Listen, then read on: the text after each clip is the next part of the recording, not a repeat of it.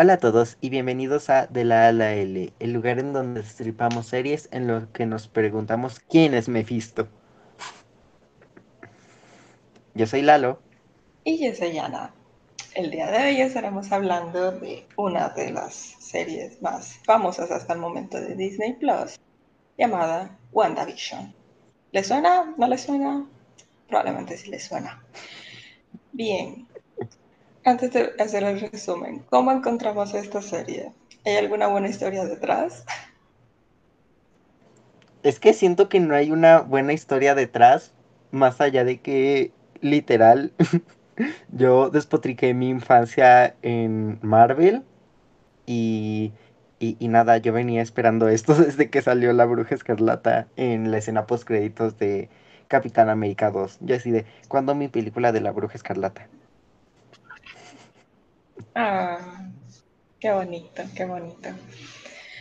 Ok, pues no sé qué historia contar. Es que obviamente yo había estado escuchando de WandaVision desde que se empezó con todo el hype de Disney Plus. Ni siquiera había llegado a Latinoamérica, ya estamos como anunciando, como que vean, este servicio si va a valer la pena porque vamos a poner cosas del universo cinematográfico y bla, bla, bla. Y era como que, ok, nice, nice, nice y pandemia. Así que se estrenó un poco tarde, pero pues ya estamos. Y pues sí, no sé, fue, fue buena. Pero básicamente la historia de cómo la encontré fue todo el hype de Disney Plus. No hay como una historia en particular, así como que es que me hablaron de ella o lo que fuera, sino que literalmente era lo único que se hablaba cuando el hype de, de Disney Plus.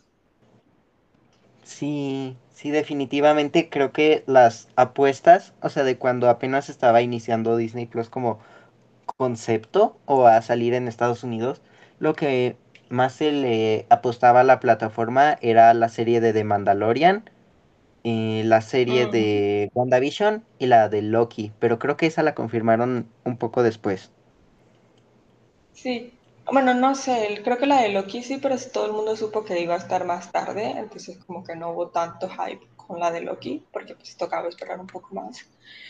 Pero hasta eso siento que de Mandalorian no era tan, o sea, tan esperada en sí, porque la gente no estaba muy segura si iba a ser buena con todo lo que sucedió con la nueva trilogía de Star Wars, pero pues no nos vamos a poner a discutir sobre la nueva trilogía de Star Wars ahora, sino que pues básicamente como que llegó la serie y lo único que se le escuchan son críticas positivas. Todo el mundo tiene que decirlo, o sea, yo no la he visto, pero he escuchado cosas demasiado buenas de la serie. Y era como, es lo único que vale la pena si quieres comprarte Disney Plus. Ahora sí que, mini paréntesis, pareciera esta la confirmación de que Dave Filoni debería encargarse de todo lo que sea Star Wars. Ok, supondré que es el director o directora de, de Mandalorian, así que, ok. Y de la serie de Clone Wars y de Rebels. Bueno, Rebels no es tan buena, pero ajá. Ah, bueno, esas series tampoco las vi, lo siento, pero sí recuerdo que mi, mi padre las vio, así que pues sí las había escuchado. O sea, es como que mi padre es muy fanático de Star Wars, por eso me llegué a ver las películas de Star Wars y todas las series o todos los productos audiovisuales que sacaran de Star Wars los veía. So, creo que al menos de referencia puedo decirte sí, sé que existió. Ahora, ahora sí, cierre del paréntesis, supongo. Eh, bien, resumen. Wow, la verdad es que no tengo muchas ideas sobre cómo hacer un buen resumen esta vez. Qué locura. Pero supongo que se puede resumir en el viaje para enfrentar sus traumas y su duelo tras Endgame de Wanda. O sea, es tipo una serie dedicada a todo lo que provocó Endgame en, Wan- en Wanda y, pues ahí está. Esa es la serie. Like, ni siquiera sé si Ah, es demasiado spoiler, pero creo que todo el mundo sabe que es el mundo en el que vive Wanda no es real a estas, a estas alturas. sin siquiera Sí, ver no. la serie.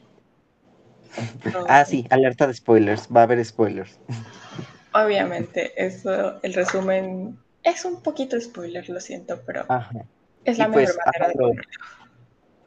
Pues sí, lo remarcable, o pues sí, lo diferente de este formato fue precisamente que al inicio de la serie eh, busca ir referenciando y homenajeando a series que marcaron las diferentes décadas de, de la televisión, en plan 50, 60, todas esos tipos de sitcom como muy típicas americanas. Ok, bueno, pero antes de empezar del todo, vamos a avisar, váyanse de aquí si no han visto la serie, no sé qué hacen, ya está ilegal, eh, Disney no me mates, casi digo Netflix, pero ya sé perfectamente que está ilegal, puedo comprobárselos, está en español latino, así que vayan a verla y vuelvan con nosotros cuando lo hagan, ¿ok? Shu, shu, shu. Úchcale. Chao. Ok, ahora sí, suficiente tiempo para eh, que se vayan si no la han visto. Empecemos con la serie en sí. Ok, eh, ya que mencionaste lo de las sitcoms, he de decir que quizás mi poca cultura estadounidense, y es de que soy una niña de los 2000, ¿ok? Eso, eso implica mucha influencia estadounidense, lo crean o no. Ni siquiera los de los 90 pueden decir eso, creo yo. De hecho, Pero mm, la verdad es que el cambio desde los 50 a los 60 no lo sentí. O sea, tipo, si, si en esta escena ¿verdad? de, de verdad. O sea, si en esta escena de... Ay, del complejo de, de, de Sword, dan, diciendo como que, ah, es que ha cambiado de los 50 a los 60, no sé qué, no me habría dado cuenta, like, me parecía, la- me parecía la misma década. Digo, las mujeres no tenemos derechos, so, ¿qué tan diferente podía ser? Aunque bueno, sí podíamos votar, sobre todo las mujeres blancas, como la mayoría de las de esta serie. Pero ese no es el punto hoy. Geraldine notando el cambio de época porque en este guion sí puede votar. claro, después de los 70, obviamente sí. Sí, ahí sí, ahí sí. Pero bueno, eh, se supone que no es una serie tan política, ¿verdad? Aquí estamos nosotros otra vez siendo súper políticas. Pero bueno, el punto es que ahí estamos viendo que cambian las décadas y yo como que, ah, pues es que es igual en blanco y negro, ¿no? Es la misma década. Yo juraba que en los 60 ya había televisión a color. No sé por qué. Y me hago Es llamar que te- tengo, en- tengo entendido que, que, que sí ya había, pero en plan como a mediados y así. Y que por eso el capítulo 2 termina con ellos pasando al color. Oh, ok, entiendo, entiendo. Por eso Porque fue también justo hay en un... esa época en la que se el cambio. Ok, entiendo. Em, sí, hace sentido porque también ves en ese capítulo, por ejemplo, el dron color, ahora que lo pienso, y no sé qué otra cosa también. Ay, bueno, y la sangre, la sangre La también. sangre. Que por si acaban de escuchar el capítulo de The Voice, hay menos, mucha, hay mucha menos sangre. ¿Te imaginas? Uh, Poner un rango como de que, como hacer una tier list de películas sangrientas y poner como The Voice, Tarantino. ocupo. Serían unas buenas clasificaciones. O sea, sí. Y luego, no sé, ya O sea, y esas cosas que uno no ve. pequeño paréntesis. Veo más muertes en, en The Voice que en los Juegos del Hambre y literalmente la película de los Juegos del Hambre acaba con 22 m- adolescentes asesinados. No, es que ves más muertes en The Voice con... Ok, esto es un spoiler. No podemos hacer spoilers. de otras series en el capítulo, porque si no has visto esa serie, ah, maldita sea. Pero bueno. Bueno, voy a decirlo vago. vemos más muertes en la imaginación de un personaje, no podemos decir quién, no podemos decir cómo, pero vemos más muertes en la imaginación de un personaje que en los Juegos del Hambre. Susan Collins, no debes una excusa. Sí, ya sé que tu película es para niños, pero de todas formas.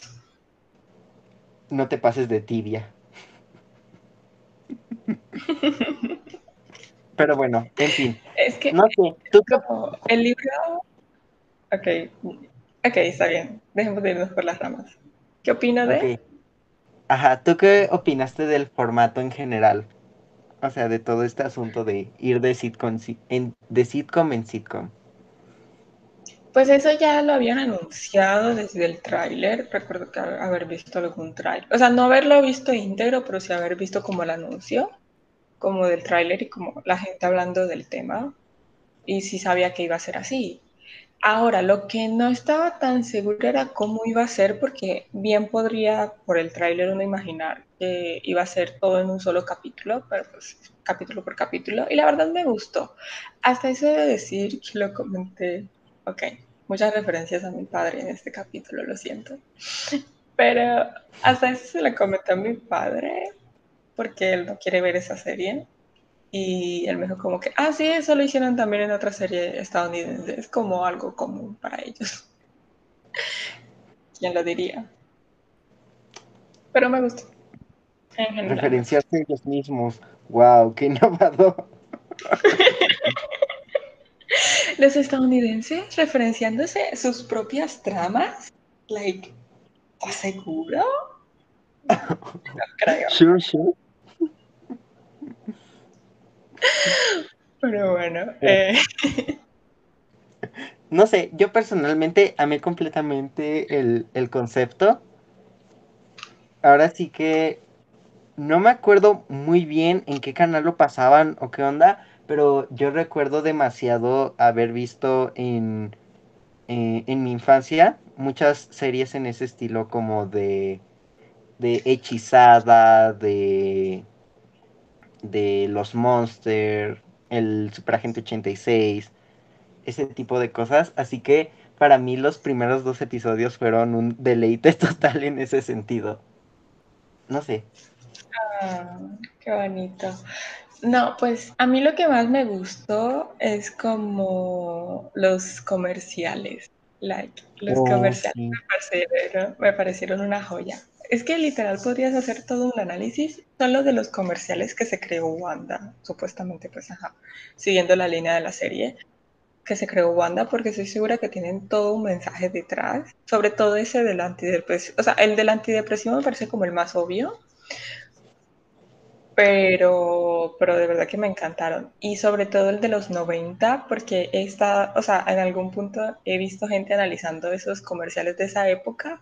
Eran muy raros. Like, obviamente la gente escoge analizar los más raros de los raros, pero eran muy raros. o sea, e, eran así como los puso. Güey, e, en cuanto vi que era un desmadre en stop motion, yo dije, esto me da demasiadas vibes de Nickelodeon en los 2000. Es que sí, ah, bueno, no recuerdo si es de los 90 o de los 2000, pero bueno. No, o sea, sí, pero como que es, o sea, sí es de los 90, pero pues igual como que sí me trajo muy, muy al pasado. Como de, esto literalmente eran los 90, inicios de los 2000. Como stop motion, sí, esto es súper futurista la animación tradicional se está cayendo en pedazos, esto es el futuro ahora y, y es como... no sé, volteas a verlo y se siente muy infantil el stop motion en ese sentido. Ok, no sé, este... Yo más que por el stop motion era por el mensaje, ¿sabes? Como que e, e, era muy así, como de el tiburón parlante y la bebida toda psicodélica, como un poco extraña, como que te preguntas, mm. ¿esto era para niños? ¿Are you sure about that? ¿Está chequeado? ¿Está confirmado? ¿Es legal? Porque sí, o sea, ojalá fuéramos mejores en edición y pudiéramos poner aquí como diálogos de esos, de esos comerciales súper locos que he llegado a ver.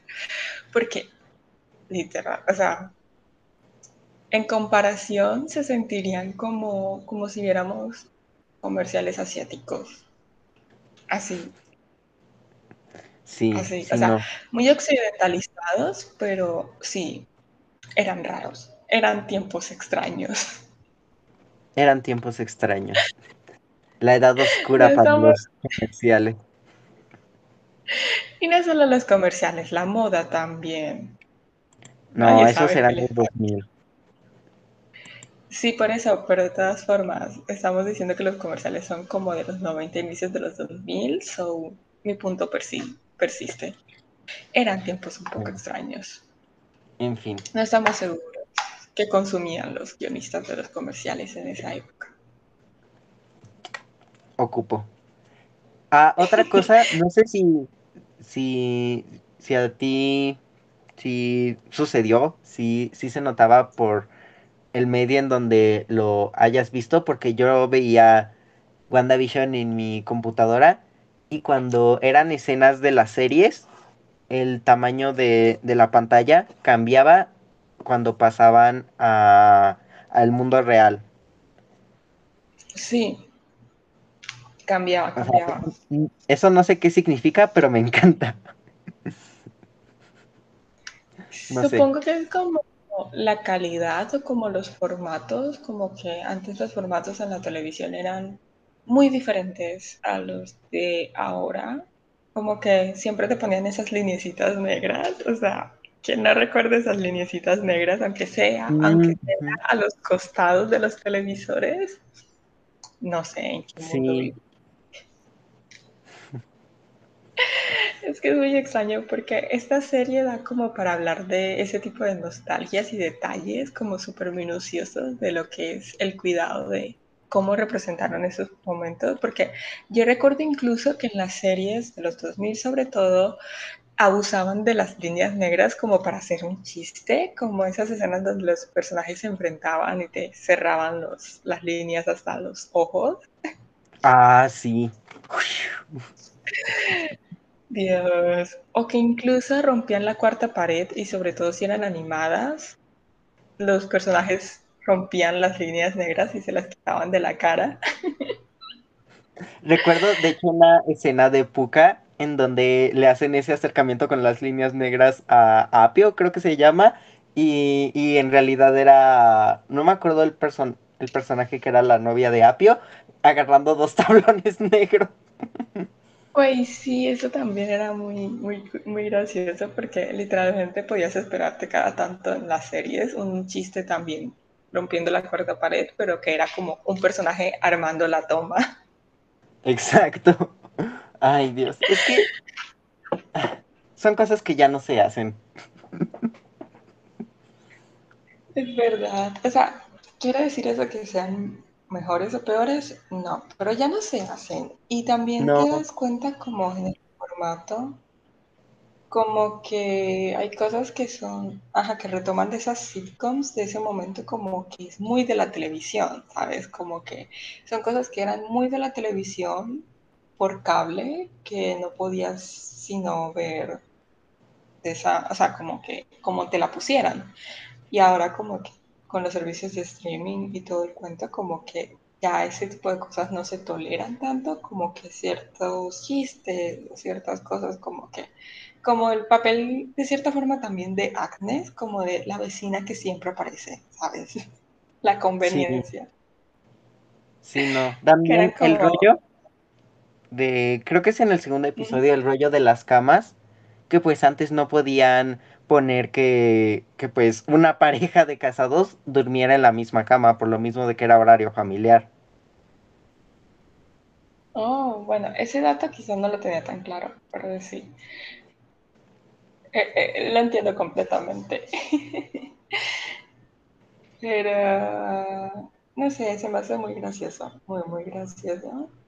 Y también, como que continuando con lo de Agnes, la conveniencia, o sea, como lo obvio que es que son personajes que sabes que van a salir en cierto momento, que hasta ya en un punto Wanda le, le vale cuando está toda derrotada en el capítulo creo que es de los 2010, no sé, el casi que el último de las sitcoms, que abre la, la puerta ya con su magia y se acabó.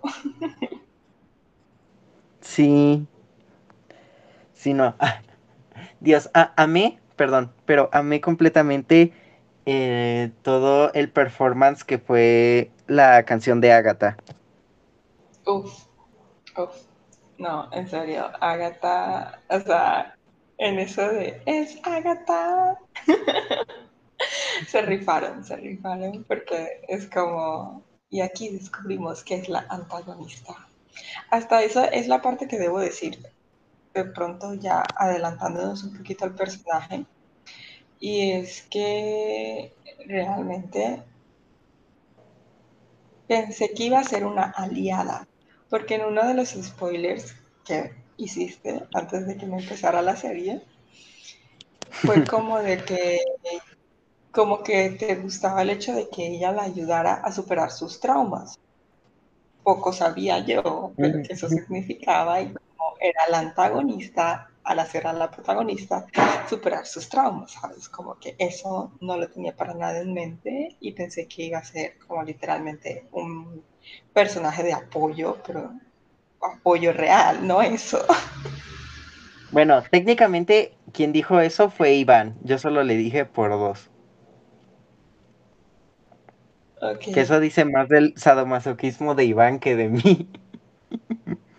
Oh my god. Sí, Oh es my God. verdad. Pero Bueno, bueno. No recuerdo quién lo dijo, pero de todas formas me hicieron ese spoiler y juraba que eran como amigas, amiguis. Bueno, es que técnicamente Y- fueron amiguis durante muchos episodios. Hasta que descubres que todo fue Pero, una farsa. exacto. Güey, y, y la escena extra que me pareció también muy genial porque es súper villano de, de- de nuestra época, eh, es la que dice, y también martea Sparky. Güey, sí. O sea, me da mucha gracia porque creo que fue ese, o sea, la semana que salió ese episodio. No, no me acuerdo si fue a inicios de esa semana o el fin de semana pasado. Salió el tráiler de Cruella. Y, y, salió un meme en plan de, por Dios Disney, lograste que me volviera a encariñar de dos mataperros en una semana.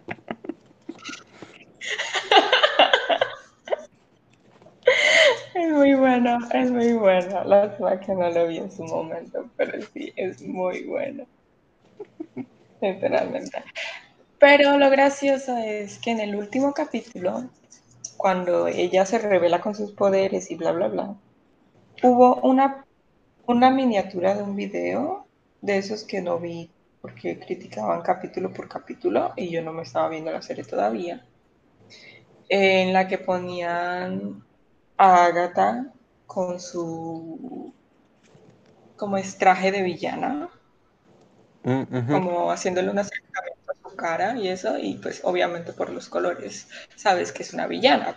Obviamente no es la protagonista y tampoco es está ayudando si tiene fondo morado oscuro. Morado y verde, los colores ¿Sabes de la maldad. Yes. También son los colores del feminismo. ¿Qué tienes que decir en tu defensa? Recién lo descubres, cariño. O sea, nuestro lema es que queremos destruir algo. O sea, Pintan perros cada 8 de marzo. O sea, ¿cómo no me di cuenta antes? eh, pero es que eso es un tratamiento, ¿sabes? O sea, tipo, literalmente es un tratamiento veterinario o algo así. Bueno, no sé si es recomendable, pero sé que es un tratamiento. Y es como de, No sé, ay, no mames, estábamos tratando al pinche perro.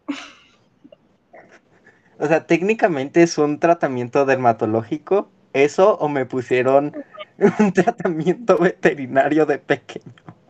Porque sí, yo usé violeta de genciana una vez. Fun fact. Ok, nice.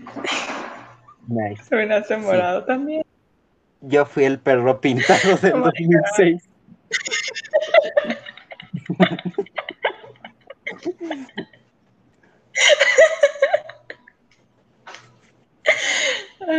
Y no, y no precisamente porque creíste las mentiras de alguien. Exacto. Pero bueno, eh, no sé. Otra cosa que decir de la serie. ah, personalmente, bueno, no sé si decirlo, bueno, ahondarlo más ahorita o hasta el final, pero personalmente, esto fue lo mejor que ha sacado Marvel ever. En sentido universo cinematográfico. Mm, debatible, quizá. Porque, o sea, yo sé que Marvel no tiene películas así que uno diga, wow, la película, que wow, ha cambiado mi vida. Pero no sé, porque yo sé que una de las que compite más alto para ganarse el puesto de mejor película es la de Capitán América, ¿cómo se llama? Bueno, esta donde tiene la trama de espías, ¿no? La De- del Soldado del Invierno. Esa, Soldado del Invierno. A mucha gente le parece que También. es fantástica. Yo no la disfruté tanto, pero pues, ok, es como la opinión popular decir que es fantástica la película. Entonces ahí compite muy fuerte por ver qué es mejor de lo que ha sacado Marvel. Y no sé, pues sí me gustó mucho, la serie sí me gustó mucho, pero... Y en cuanto a series, esto sí es lo mejor que ha sacado Marvel por lejos. Sí. Lejos, no vamos a hablar de la de Shield, porque ¿quién conoce eso? La de Peggy, Ay, no. pero sí, es definitivamente lo mejor en series. Ahora, que me las compares con todas las películas, no sé, porque habría que pensarse también, o sea, no sé, en cuestiones quizá de historia, tiene muy pocas competidoras, pero no sé, como que en la espectacularidad, que es lo que pretende también Marvel muchas veces más que propiamente cuidar el producto, desarrollar personajes y todo eso, como que uno piensa Endgame, No. ¿sabes? O Sí, como que a nivel eh, impresionar. ¿sabes? Como que cuando sacaste ya esas dos, como que te quedas de... mm, ¿Qué no sé? No sé, es, es impresionante, o sea, es impresionante. Y ya no vayamos a taquilla, porque taquilla ya es otro cuento mucho más complejo. Ay, Así no. que es debatible, es debatible. Tendría que también conocer mucho mejor Marvel y los cómics y un montón de mierdas que no voy a conocer. Así que te diré nada más que es debatible. Y ponte a hablar con un experto más en, en cine y cómics, no conmigo. ok. Aquí no busques eso. Entonces, bueno, de todas formas creo que podemos andarlo al final si, si deseas. Vamos con los personajes. Ahora sí. It's WandaVision. ¿Quieres iniciar Ay, con las Wanda? intro. Las intro.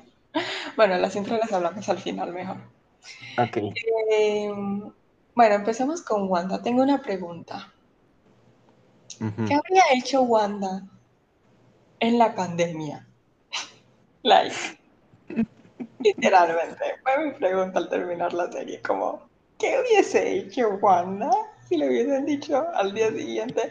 No, y ¿sabes qué? No puedes ver a nadie, no puedes viajar, no puedes hacer nada. Güey, ¿lo dudas? Se hubiera puesto a ver series, güey. O sea, No, pero digamos que en este proceso de lidiar con su trauma, ¿qué hubiese hecho? O sea, sí, sí por, por la muerte, que bueno, es justificable, bla, bla, bla, bla, eso lo podemos hablar ahora, pero con tres muertes, cuatro más o menos, de las, de las personas más cercanas a ella, hizo todo este desmadre. ¿Qué hubiese hecho en pandemia esa mujer? Like, ¿habría sumido al mundo entero en ese, en ese hechizo? ¿Qué habría hecho? ¿Sabes? O sea, una parte de mí dice ocupo pero al mismo tiempo siento que sería muy cagado vivir en el Hex a nivel global, porque si ni siquiera podía controlar a todas las personas, tipo te, te ibas a la periferia del pueblito y la gente nada más vivía en un GIF, básicamente. Imagínate vivir al otro lado del mundo, pero bajo el control de Wanda, de que tipo ni siquiera apareces. Sí, creo que no nos iría muy bien a- al tercer mundo. No. Ay, no. Wanda, mejora tus poderes un poquito más y luego hablamos, ¿sabes? Luego me llamas. Y a ver si me sacas de Latinoamérica también. Sí, por favor. O sea, yo completamente si hubiera entrado al, al mame de- del Hex. Ese fue el problema. El problema no, no es el Hex en cuestión, es que no fue voluntario. Sí, es verdad. ¿Sabes? Hubiese sido muy gracioso porque siento que yo hubiese sido un poquito como Darcy, like, literalmente como queriendo entrar, pero es como de que una vez dentro y me hubiese dado el papel que no me gustara, hubiese estado como maldita sea. ¿Por qué me pones a hacer esto?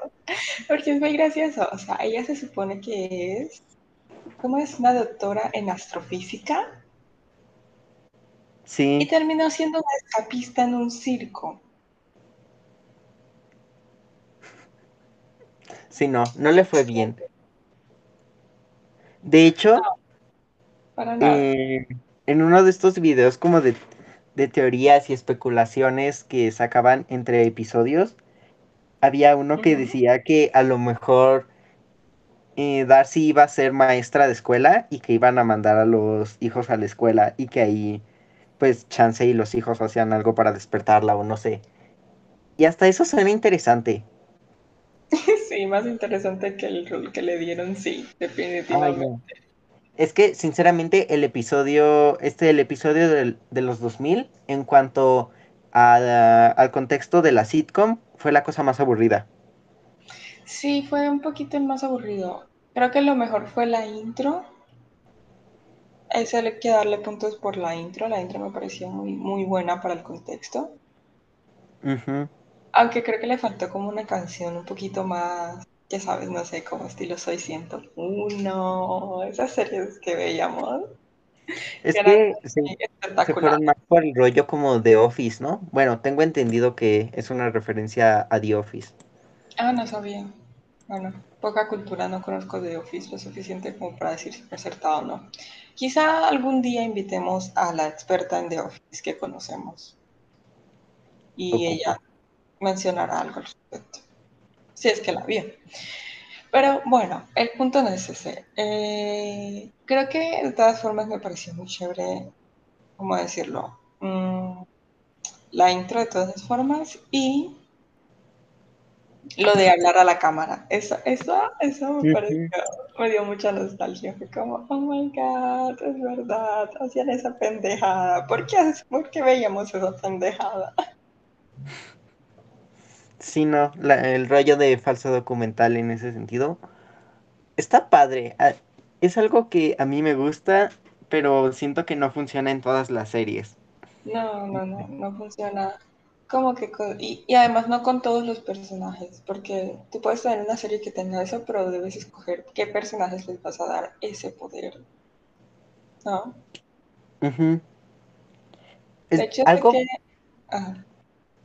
Algo que me gustaba eh, en Glee es que tenían algo así, tipo eh, el personaje podía como introducirse, no sé cómo decirlo, como que hacía su primera aparición en el episodio en, durante los primeros minutos, haciendo como un monólogo. Por ejemplo, en el primer episodio es Rachel haciendo un monólogo mientras pues Rachel está haciendo como todo el proceso de inscribirse al club. Es de, no, yo soy la hija de dos papás de esto, bla, bla, bla. Y no sé, siento que, que, sirve muy bien porque mantiene el dinamismo de la historia pero le da como al personaje la oportunidad de romper un poco ese, eh, pues sí, o sea, romper un tanto la cuarta pared con el falso documental, no sé, Sí, por eso la es interesante. Pero bueno. Bueno, volvamos Eh, a Wanda. Ah, bueno, sí. Quería decir algo más de los 2000, ahora no recuerdo. Ok, No. bueno, está bien. Si me acuerdo, lo diré después. Volvamos a Wanda. Entonces, sí, volvamos a Wanda. Bueno, ¿quién no conoce ya la historia de Wanda? Tenemos que Ay, contar es una tragedia. Wanda. Creo que no. Creo que simplemente hablemos como, no sé, es que a mí me parece algo tan triste. Siento que Wanda es un personaje que se ha logrado desarrollar bastante bien en esta en esta serie sobre todo, porque antes sus apariciones eran como que muy X en las películas. Y, y, a- y O sea, aquí sí te pones a reflexionar. Mm, sí, igual creo que no es, o sea, sí ha sufrido mucho, obviamente. Voy a hacer solo un recuento para la gente que de pronto no sabe, que no creo que hayas visto esa serie y no sepas, pero bueno, por si acaso, padres muertos, eh, hermano muerto, sin familia, entrenada por un- una organización terrorista con su hermano, pero luego el hermano muere, ¿no? Eh, eh, dije el orden cronológico mal, pero más o menos algo así. Y este, luego eh, la pareja muerta en Endgame, básicamente. Siento sí. que de pronto, sobre todo cuando hablamos de Endgame y hablamos de todo este cuento, como que uno sí se pone a pensar, o sea, los héroes son los protagonistas y no me voy a cansar de ver a los héroes, pero las historias de la gente real, como de esos mundos cinematográficos, güey, mucha gente tuvo que pasarla horrible seguramente, like, no era como, o sea, mucha gente tuvo que haber perdido cosas en esos, en esos años y en, en esa realidad Pues que sí. es muy difícil que muestren porque, repito, los héroes son los protagonistas, pero creo que mucha gente pudo haberla incluso pasado peor que Wanda. Pues sí, como la Mónica que, que, que, ¿cómo se dice? Se perdió la muerte de su mamá, precisamente porque en esos cinco años, pues el cáncer le ganó a la mamá de la Moni. Y es como, Sí, pero incluso lo de la Mónica, lo de la Mónica, bueno, eh, lo que le pasó a, a ese personaje mm, me parece hasta leve, porque siento que mucha gente debió perder su casa, su trabajo, un montón de mierdas. bueno, eso sí. que es como que de la nada reapareces y es como literalmente estás en la calle. O sea, Al banco no le importa que desapareciste cinco años, todavía tienes súper hipotecada tu casa. exacto. Güey, güey, imagínate de verle cinco años a Coppel por el blip. Ok, no, no hay No. Coppel aquí, so. ¡Ah! Qué bien. Te- tienen una bendición, pero sí, no. Debe de ser horrible. Tener deudas de cinco años por culpa de el chasquido. Sí, pero es como que, o sea, vamos a ser honestos. Como que te pones a pensar, listo, nuestra economía se está yendo al carajo por un año de pandemia. ¿Cómo será cinco años sin la mitad de la población? Digo, No, los o sea, héroes, los héroes la tienen fácil. Like, tienen sus casas, sus condominios, sus mierdas, todo intacto. Porque nadie va a ir a hacerle nada a los territorios de los héroes donde te pueden matar de un golpe. o sea, es que sí, en ese sentido me da gracia porque es, la bruja escarlata es básicamente en esos momentos debería seguir siendo un, un, un enemigo del Estado, pero aún así tiene carro de lujo para ir a instalaciones Like, gubernamentales. exacto. So, es como, yo sé que esto no quita que ella haya perdido todas sus a todos sus seres queridos, like, no es lo que yo trato de decir y decir como que alguien porque la esté pasando peor y cómo decirlo, como que anula tu dolor, no, evidentemente Los no. niños de África, ¿cuánto darían por tener tu carro? Ok, Me imagino el día que esto llegue a una audiencia grande, entre comillas, y sea gente que no es de Latinoamérica y diga como que, ¿de qué nos hablas?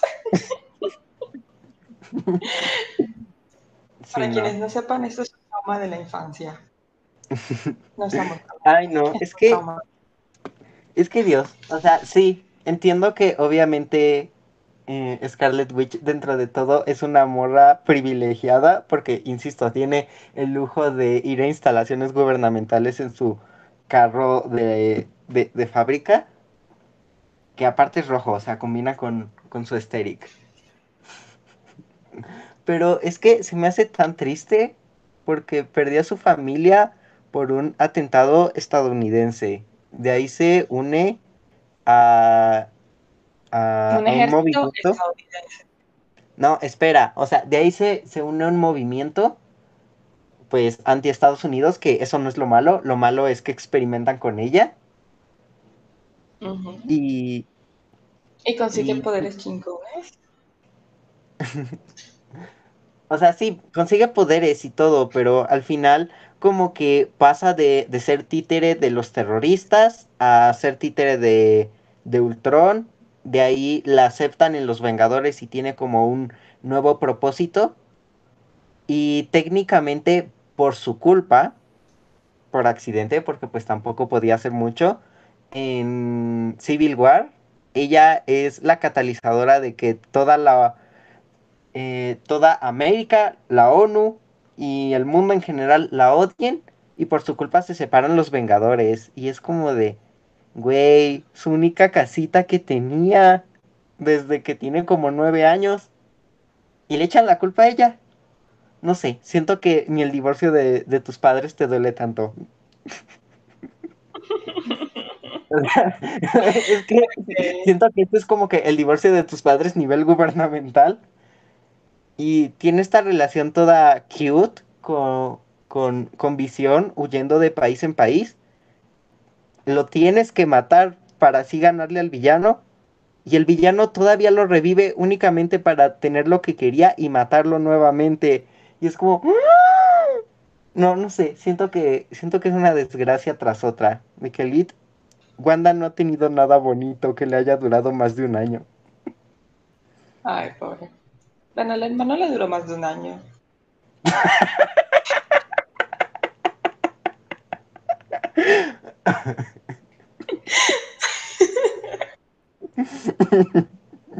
bueno, buen punto. Ay, ni siquiera lo dije intencionalmente. Era tu risa, ay Ok. Pero bueno. Bueno, está bien, sí, o sea, es una historia triste. Realmente yo no quise, repito, decir como que no puedes sentirte en duelo porque hay niños muriendo en África. Pero pues sí, está bien, o sea, entiendo. Lo que pasa es que no sé si quizá yo me metí a la serie ya sabiendo que todo era falso y pues o sea, creo que todo el mundo sabía que era falso, pero como que ya yo me metí como con algunas cosas que ya, ya sabía por X imágenes o cosas así. Y eso como que no me hizo empatizar del todo, tal vez también es porque me la vi de un maratoneada, una maratoneada super, super flash. Y pues es como lo que me quedó, como que hay escenas que me parecen más contundentes o personajes que me parecen más contundentes que la misma Wanda, curiosamente. Aunque sí he de decir que esto de la realidad alterna, también conociendo un poco del background de lo de No More Mutants y demás, me parece súper acertado porque ya nos habían mostrado que ella tiene un poder muy fuerte cuando en una de las escenas de pelea de Endgame o de Infinity War, no recuerdo bien, coge literalmente como dos ruedas de las naves estas de Thanos y las oh, mueve sola, ¿sabes? esa escena fue genial, esa escena fue muy buena. Em, y siento que ya desde allí sabes que la morra tiene mucho poder. Luego si ya sabes un poquito más del background de ella en los cómics, como que ya es capaz de dimensionar cómo es que hizo para hacer todo eso y, la, lo, mierda que puede hacer el mundo. Pero pues sí, o sea, no sé. Y, de- y devolviéndome un poquito a lo que decías, la serie en concepto es interesante porque obviamente es un poco alejado de lo que Marvel está acostumbrado a hacer, ¿no? Como que estos, estos blockbusters de acción y pelea, y sí hay tensiones, pero esta serie es como que le baja mucho el tono y dice, bueno, la mayor parte de la serie va a ser un viaje emocional del protagon de la protagonista. Y por eso sí, como que puedo entender que sea una serie que guste mucho. Pero bueno, no sé. Es que, ajá, Sí. hablando del personaje sí. Vi un tweet que me gustó mucho y lo quería comentar contigo, que, que es hasta los 2000, o sea, bueno, sí, hasta los 2000 que Wanda se permite como decir, ¿sabes qué? No estoy bien, estoy deprimida, descanso. Y, como esto se puede ver eh, como en los 50 o en, los, o en los 60 pues el papel de la mujer, tanto cultural como en la televisión, era más de ser la esposa feliz. Así que conforme van pasando de capítulo en capítulo y avanzando cronológicamente en la era de la televisión, Wanda expresa más sentimientos, ya que su personaje es más tridimensional. Mm, Me parece un buen punto. Eh, da para otros análisis, ahora voy a mencionar brevemente uno de ellos, pero creo que de todas formas, o sea, me parece que tiene mucho sentido, encaja muy bien como, como es la serie, cómo está construida y demás, y básicamente sí, estoy de acuerdo. Pero lo único que pienso es como que igual y en los 2000 habría que pensarse mucho si los personajes femeninos realmente podían, o sea, si realmente, no digamos que en comparación a esas otras épocas, pero como, como hoy ya establecimos los personajes femeninos, aun con todas sus fallas y bla, bla, bla, si realmente en esa época eran tridimensionales, porque pues sigue siendo como la época de nuestra infancia y no estoy del todo segura si realmente yo crecí con personajes súper profundos, sin- o sea, de mujeres, sí, protagonistas, sí, sí, este, de ciertas maneras, sí, y, y se les permitía expresar ciertas emociones también, pero no sé si todas o un espectro muy amplio de ellas, pero sí, como que tiene mucho sentido en comparación. Y el otro análisis que quería mencionar es que también se puede ver como entonces, como en los 50 y los 60 había esta propaganda de la esposa feliz, porque obviamente las mujeres habían estado trabajando con la Segunda Guerra Mundial y llegaban los esposos y tenían que volver a insertarlas en los hogares. Y es una época muy fuerte para el movimiento feminista porque sale el discurso, pues no es un discurso en sí, es un libro, pero como que el discurso de Betty Friedan, como de que ella, en su propia experiencia de mujer, como ama de casa y bla, bla, bla, empieza a revolucionar la idea de que no está feliz, que el hogar no la complace, que hay algo más que quiere hacer, pero que entonces no se le permite y se le llena de electrodomésticos y de cosas nuevas y ventajas y bla, bla, bla, tecnología, para hacerla feliz, pero no funciona. Entonces, eso también es como interesante. Y creo que también se ve un poquito, siento yo más que todo en los 70, cuando se quiebra un poquito como esa imagen de todo está bien con visión, como que ahí empiezas a darte cuenta que de todas formas empieza a quebrarse esa realidad de los 50 y los 60. Ahí, ahí creo que hay un quiebre un poco más fuerte que incluso en los 2000, donde sí se nos permite, y hasta en el propio comercial, que me parecen súper importantes, hasta en el propio comercial lo ves, como de que literalmente habla de depresión en la mujer. Pero también es como la me- medicalización que se hace a partir de esas épocas tan fuertes también y la patologización. Porque es que hasta, hasta hay una referencia muy breve, pero te das cuenta que en una de las escenas, cuando Agnes o cuando alguien entra a la casa, ella está, o cuando regresan de otra toma, ella está tomando el antidepresivo de su comercial. Ajá. Es como, oh my God, o sea, es como muy fuerte, muy, muy fuerte. Pero ok, ¿Qué quería hacer? Quería recapitular en sí como el personaje. Siento que estoy muy de monólogos hoy.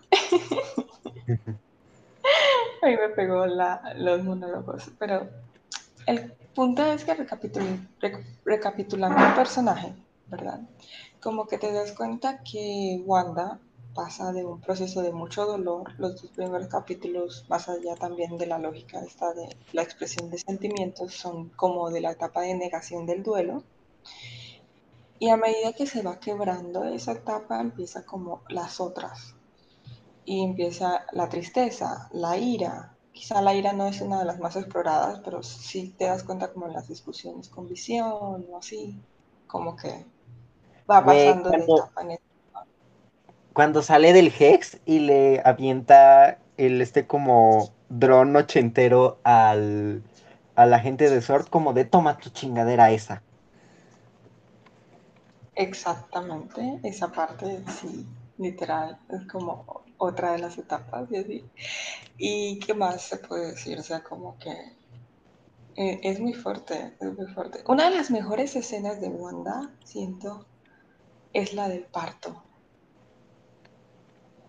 Wow, esa escena me pareció genial, no porque de pronto sea como las otras escenas donde ella es súper poderosa y está creando todo a su antojo, sino como que me parece espectacular en el sentido de cómo cambia la habitación, los cuadros giran, es todo un desorden, es un caos, porque esa es la mente de Wanda experimentando todo ese dolor y demás de parto, pero es que me parece impresionante, me parece impresionante porque siento que es como que, güey, o sea, ponte en la perspectiva de quien hizo la escena, ¿no? Quien construyó la escena, el movimiento, el escoger el movimiento de los cuadros, el escoger que aparezca el pelícano, el escoger que sus poderes no funcionen bien, ¿sabes? Como que todos esos encuadres que hacen. Esa, esa escena me parece mágica por ese sentido. Siento que es como, y también es porque está muy centrada en el personaje como que todos, todo a, su alrededor son las emociones de Wanda. Es la primera escena donde todo a su alrededor son las emociones de Wanda. ¿Lo van a entender?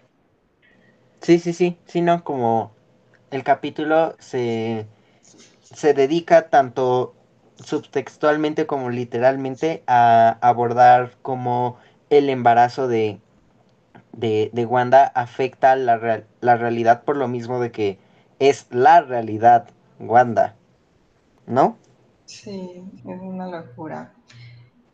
Quizá esto da para los otros personajes, pero también hay que pensarnos en cómo ella inserta su dolor en esos personajes y cómo, o sea, lo loco que habría sido ser un habitante de esa ciudad y tener que experimentar el dolor de parto, ¿sabes? Ay, porque estaba pariendo y todos sentían las emociones de Wanda. So, habría sido durísimo, ¿no? ¿Te imaginas? Ay, no, no, no, no, no. No, no, gracias. y tú querías entrar a la Hex, ¿eh? Pues sí, pero pues aparte, en otro episodio. en ese que te saquen y te devuelvan al siguiente. me ponen en la periferia para nada más ser un GIF ahí lavando los trastes o algo así. Pero es que que estés en, la periferia no quita que no sientas sus emociones. Mm, no sé. ¿Eh? Lo que no puedes hacer es expresarlas. Bueno, nadie puede expresarlas en realidad, pero bueno, eso. Ajá, no puedes hacer mucho. Yes. Este. ¿Qué era lo otro? Eh, bueno, en sí, bueno, pasó de ese proceso de dolor, pasó, es su etapa de duelo, o sea, es como que también eso está muy de fondo en la serie.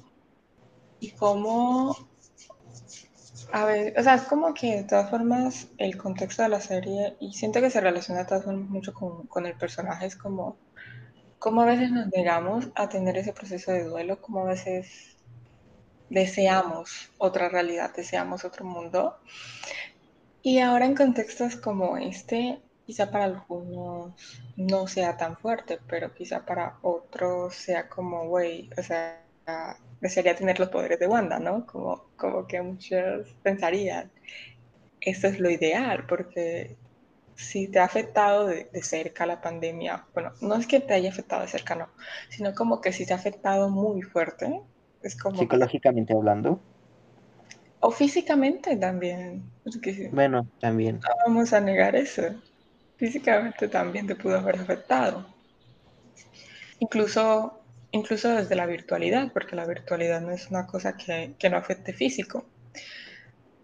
Eh, pero el punto es que incluso de esa manera es como que eh, es la representación un poco extraña y un poco meta que se me acaba de ocurrir de que usamos estas series para escapar y ahora estamos viendo una serie sobre escapar de la realidad literalmente. Sí. Wow, es muy meta. Acabo de hacer un análisis meta. Estamos llegando a otro punto del podcast. Pero bueno, ay, no sé si tocar el tema de cómo, bueno, bajo mi punto de vista, cómo influyen los hijos en, eh, en el proceso de Wanda o hasta que hablemos de los hijos en general? Si quieres hablamos de los hijos, porque no sé si hay algo más que decir de Wanda. Siento que también nos extendimos un poquito. Mm, de Wanda, creo que nada más para finalizar, me, me gusta al final el sacrificio que hace no sé, me, me gusta y esta escena que tiene cuando se confronta con todos los habitantes de Westview que le dicen como de, güey, nos estás arruinando la vida, libéranos por favor. Y se ve horrorizada por lo que ella hace. Porque, no sé, yo no quería que la volvieran una villana así mala, mala, como de, pues sí, como de caricatura. Y me gusta esta idea de que Wanda es una muy buena persona el problema es que tiene una vida de mierda y este contexto mágico de que esté predispuesta a hacer mierda la vida de los demás. No sé, me gusta eso, como gente rechazando esa naturaleza como maligna o esas razones para ser mala persona y de todas formas escoger lo mejor. Sí, es muy poderoso esa escena también. Sí, totalmente como de que todo el mundo la confronte y aunque ella antes se negó a verlo, como por fin darse cuenta primera persona de que está haciéndole daño a otros y escoger, bueno, no quiero hacer esto. Eh...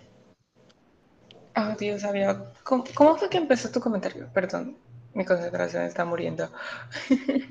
Porque había algo que quería decir. Ah, de precisamente de del sacrificio que hizo de sacrificar a Visión y a sus hijos. Listo, el sacrificio. Hasta eso he de decir que el sacrificio me pareció lo necesario, ¿sabes? Como que si no hubiese sacrificado eso, uno, el personaje no habría crecido como tal, no habría evolucionado, no habría aprendido nada, literalmente. Como que muy rara la serie si hubiese terminado en una nota como de que Ah, no, Wanda siguió en su pueblito y ya está, ¿sabes? Como que quedaría inconcluso el arco, como que no te lo resolverían bien. Eso por un lado. Sí, no, pero yo creí que iba a ser algo más en plan como de que se iban a eliminar ya sea Visión o los hijos o los tres por un factor externo o, o que iba a deshacer el pueblito, pero creyendo que iban a sobrevivir, pero que no. Ok. Pues eh, entiendo esa perspectiva, pero yo sí tenía como literalmente la idea de que no iban a sobrevivir y ella iba como a quitar el pueblo. A lo sumo se me ocurrió, bueno, quizás si los encierran en la casa. y cuarentena. Cuarentena. Y, y, mantiene el hechizo dentro de la casa construida por ella, como que pudiera haberlos mantenido allí pero de todas formas se me hacía muy irreal y decía como que no, probablemente va a quitar el hechizo, sobre todo cuando ya empezó el hechizo en general a deshacerse, y dije como que pues va a quitar el hechizo y va a despedirse de ellos, o sea, ya sabe que está haciendo daño, ya sabe que no está bien, aprendido, va a cerrar el ciclo. Porque también es como lo que te decía, ¿no? de que ella está atravesando un duelo y sabes perfectamente que cuando derrota a Agatha, dice como que, ok, eh, esto no está bien, esto no es lo que yo quiero, porque también se nota como que ella dice como que eso no es lo que yo soy ni lo que yo quiero. Entonces voy a deshacerlo y ya está, cueste lo que cueste. Yo siento que ahí es cuando tú dices, aprendió la lección y por eso se pudo despedir de sus hijos y de Sí. Sí, no. Ok, pero entonces... Ah. No, bueno, sí. Tú sigue. No, iba a decir que pasáramos a los hijos, así que si tienes que decir algo más, dilo ahora. Ah, nada, del tremendo outfit del final. Ok, está bien. Ok, aquí sí hay que decir algo. Netflix aprende, maldita sea. Netflix aprende. Esa es una escena de transformación. Esa es una escena de transformación. Ni siquiera te estoy pidiendo alas. ¿Ok? A ti, Fate, Wings, lo que te llames. Quiero que esa sea una maldita transformación. No me importa si me pones outfits feos otra vez toda la temporada. Con que hagas una escena de transformación así, decente, bonita, genial. Vlogs. Te lo disculpo. Te lo disculpo. Pero bueno. No me importa porque, ay Dios, es que podría rantear de esto todo, todo el capítulo, pero voy a cerrar con esto. Los outfits de Wings en la vida real cuestan 18 dólares. 18 dólares. ¿Cuál es tu excusa? ¿Cuál es la maldita excusa? Dios. No hay. No existe. Pero bueno. Eso es lo que hay que decir. O sea, aprender. Pasemos con los hijos, entonces. Ok. Los hijos, bueno, no sé si es pues, obviamente hay que hablar de ellos y en conjunto porque pues no funcionan por separado. Pero me parecieron muy bonito que lo, los pusieran y la forma en la que se dan cuenta de los poderes. Es como que ya los conocía, o sea, yo ya tenía la referencia de quiénes eran los hijos, ya sabía que iban a aparecer los hijos, porque hasta eso tengo que decir que mi, como mi experiencia fue diferente viendo la serie, como que ya sabía que iban a estar allí pero como que me parecieron muy tiernos y muy bonitos. Y esta cosa de que crecieran literalmente a su antojo, como que pensé por un segundo, güey, ¿y si estos son sus poderes? Porque como no habían manifestado poderes, dije como que bueno, quizá no tienen. Pero me pareció chévere. Ahora sí, ¿qué más tienes que decir de los hijos? Ay, pues a mí me, me encantaron mucho las personalidades que les dieron no sé, no he leído bien los cómics, así que no te sabría decir si son accurate o no. Pero me gusta esta idea como de del temerario y, y el que es como que más tierno, más más como de hablar, no sé. Y, y, me gusta mucho esta escena del final que se siente muy Los Increíbles de Visión, Wanda, los hijos como de ustedes nacieron para esto y se enfrentan como a los agentes de SWORD y todo, no sé, me parece genial. O sea, Lit, yo ahí emocionado viendo esa escena.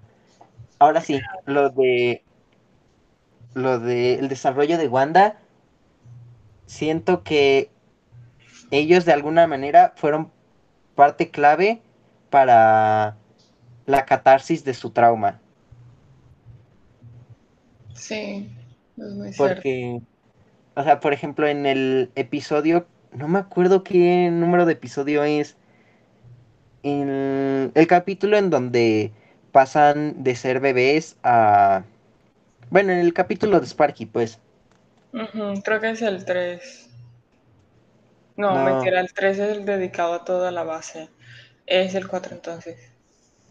No, no sé. Bueno, en fin, eh, Estoy segura que es el 4. No, porque... No, el, el 4 es el de la base, porque el, el 3, según yo, es el del embarazo. Bueno, no sé si es el 5 o no sé.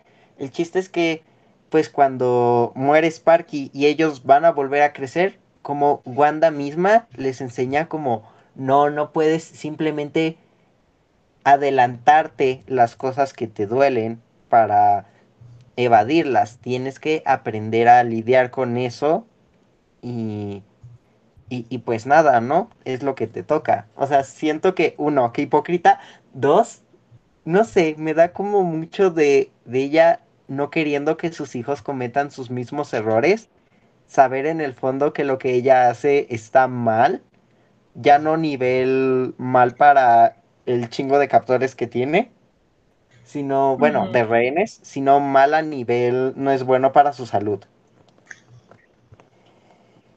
Ok, ok.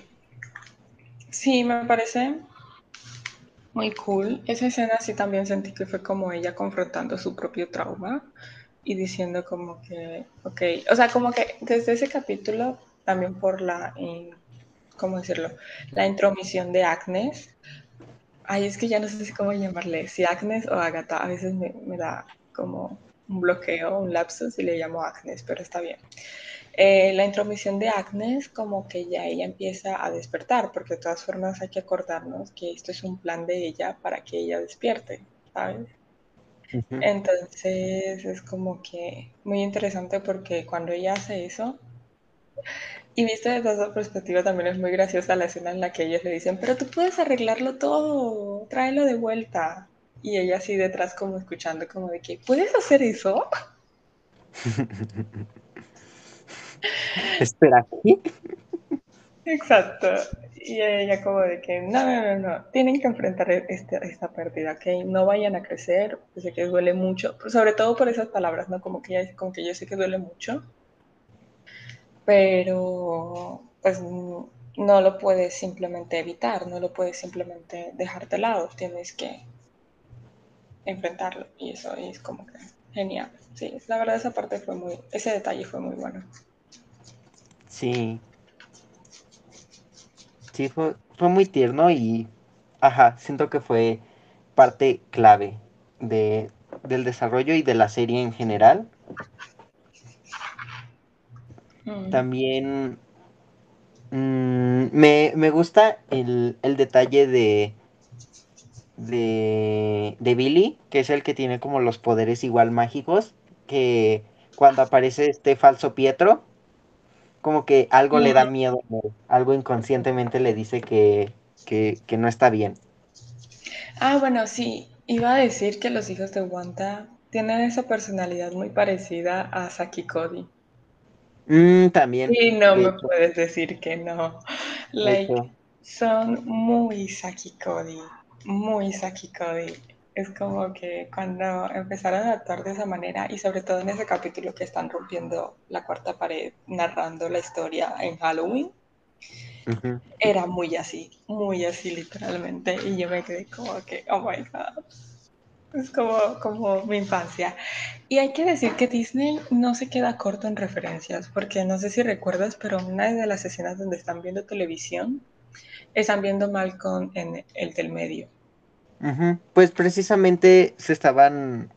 El, el episodio de Halloween, al menos la intro, está basada en la de Malcolm.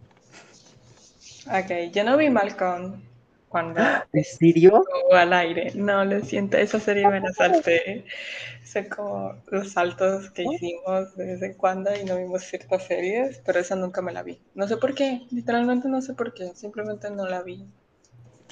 O si la vi, la suprimí de mi memoria porque no la recuerdo. Y la verdad es que sé que mucha gente dice es una serie fantástica, es una serie increíble, tiene temas súper interesantes en el medio, pero nunca la vi, así que no puedo compartir eh, la sensación de asombrosidad. Ok, pero bueno, ¿qué más hay que decir de los hijos? Era lo único que quería decir, que se parecen a Saki Cody. ¿Qué más? ¿Qué más? Mm, me dolió que murieran. o sea, yo ya sabía que se iban a morir. Yo quien, con quien tenía dudas era con Visión, pero con los hijos yo sabía que se iban a morir y aún así me dolió demasiado. Y más porque hasta eso estuvo bien dentro de la trama, que fue como una muerte silenciosa, de que los Mm, arroparon y les dijeron como de, ay, muchas gracias por elegirme para ser su mamá. Y yo así de, ahí chillaste. Sí, o sea, yo sí lloré porque, no sé, siento que hubiera tenido menos impacto si se hubieran muerto, por ejemplo, pues cuando ella estaba empezando a desmadrar el Hex y se estaban volviendo como pixeles o algo así, siento que no hubiera tenido tanto impacto. Pero el hecho de que murieran así como durmiéndose y en plan todo va a estar bien, Sí, pero no sé, o sea, pensando esa escena me recuerda como a, a otras escenas, pero como estas películas de guerra donde los padres tienen que tomar decisiones difíciles y les dan veneno, o sea, se toman veneno toda la familia. No sé si las has visto, pero yo recuerdo que hay escenas así como de que los padres dan veneno a los hijos y se toman veneno ellos, porque creo que más que todo desde el lado judío hacían eso como para evitar que los llevaran a campos de concentración o los torturaran o yo qué sé. Pero el punto no es ese, o sea, puedo estar equivocándome completamente, pero recuerdo la escena de familias muriendo todas juntas solo por evitar los horrores de la guerra. Eso por un lado. Y por el otro, también ahora me acordé lo que decías de los increíbles, y sí es muy, o sea, sí es muy increíbles, ¿no? Es como, estamos muy orgullosos de ustedes. Es como casi que una frase exacta, diría yo, de, esa película. Sí, de hecho hacen referencia en, en el cine, en el episodio de Halloween, la... ¿Sí se llama pancarta? No me acuerdo muy bien. Donde vienen los títulos de la cartelera, en la cartelera está Los Increíbles. Oh, esa no la vi, esa no me la... Oh, bueno, la serie está repleta de referencias, parece Deadpool. sí, no, o sea, ay no. Pero bueno. Deadpool es otro... Otro, otra clasificación para el ranking de películas sangrientas.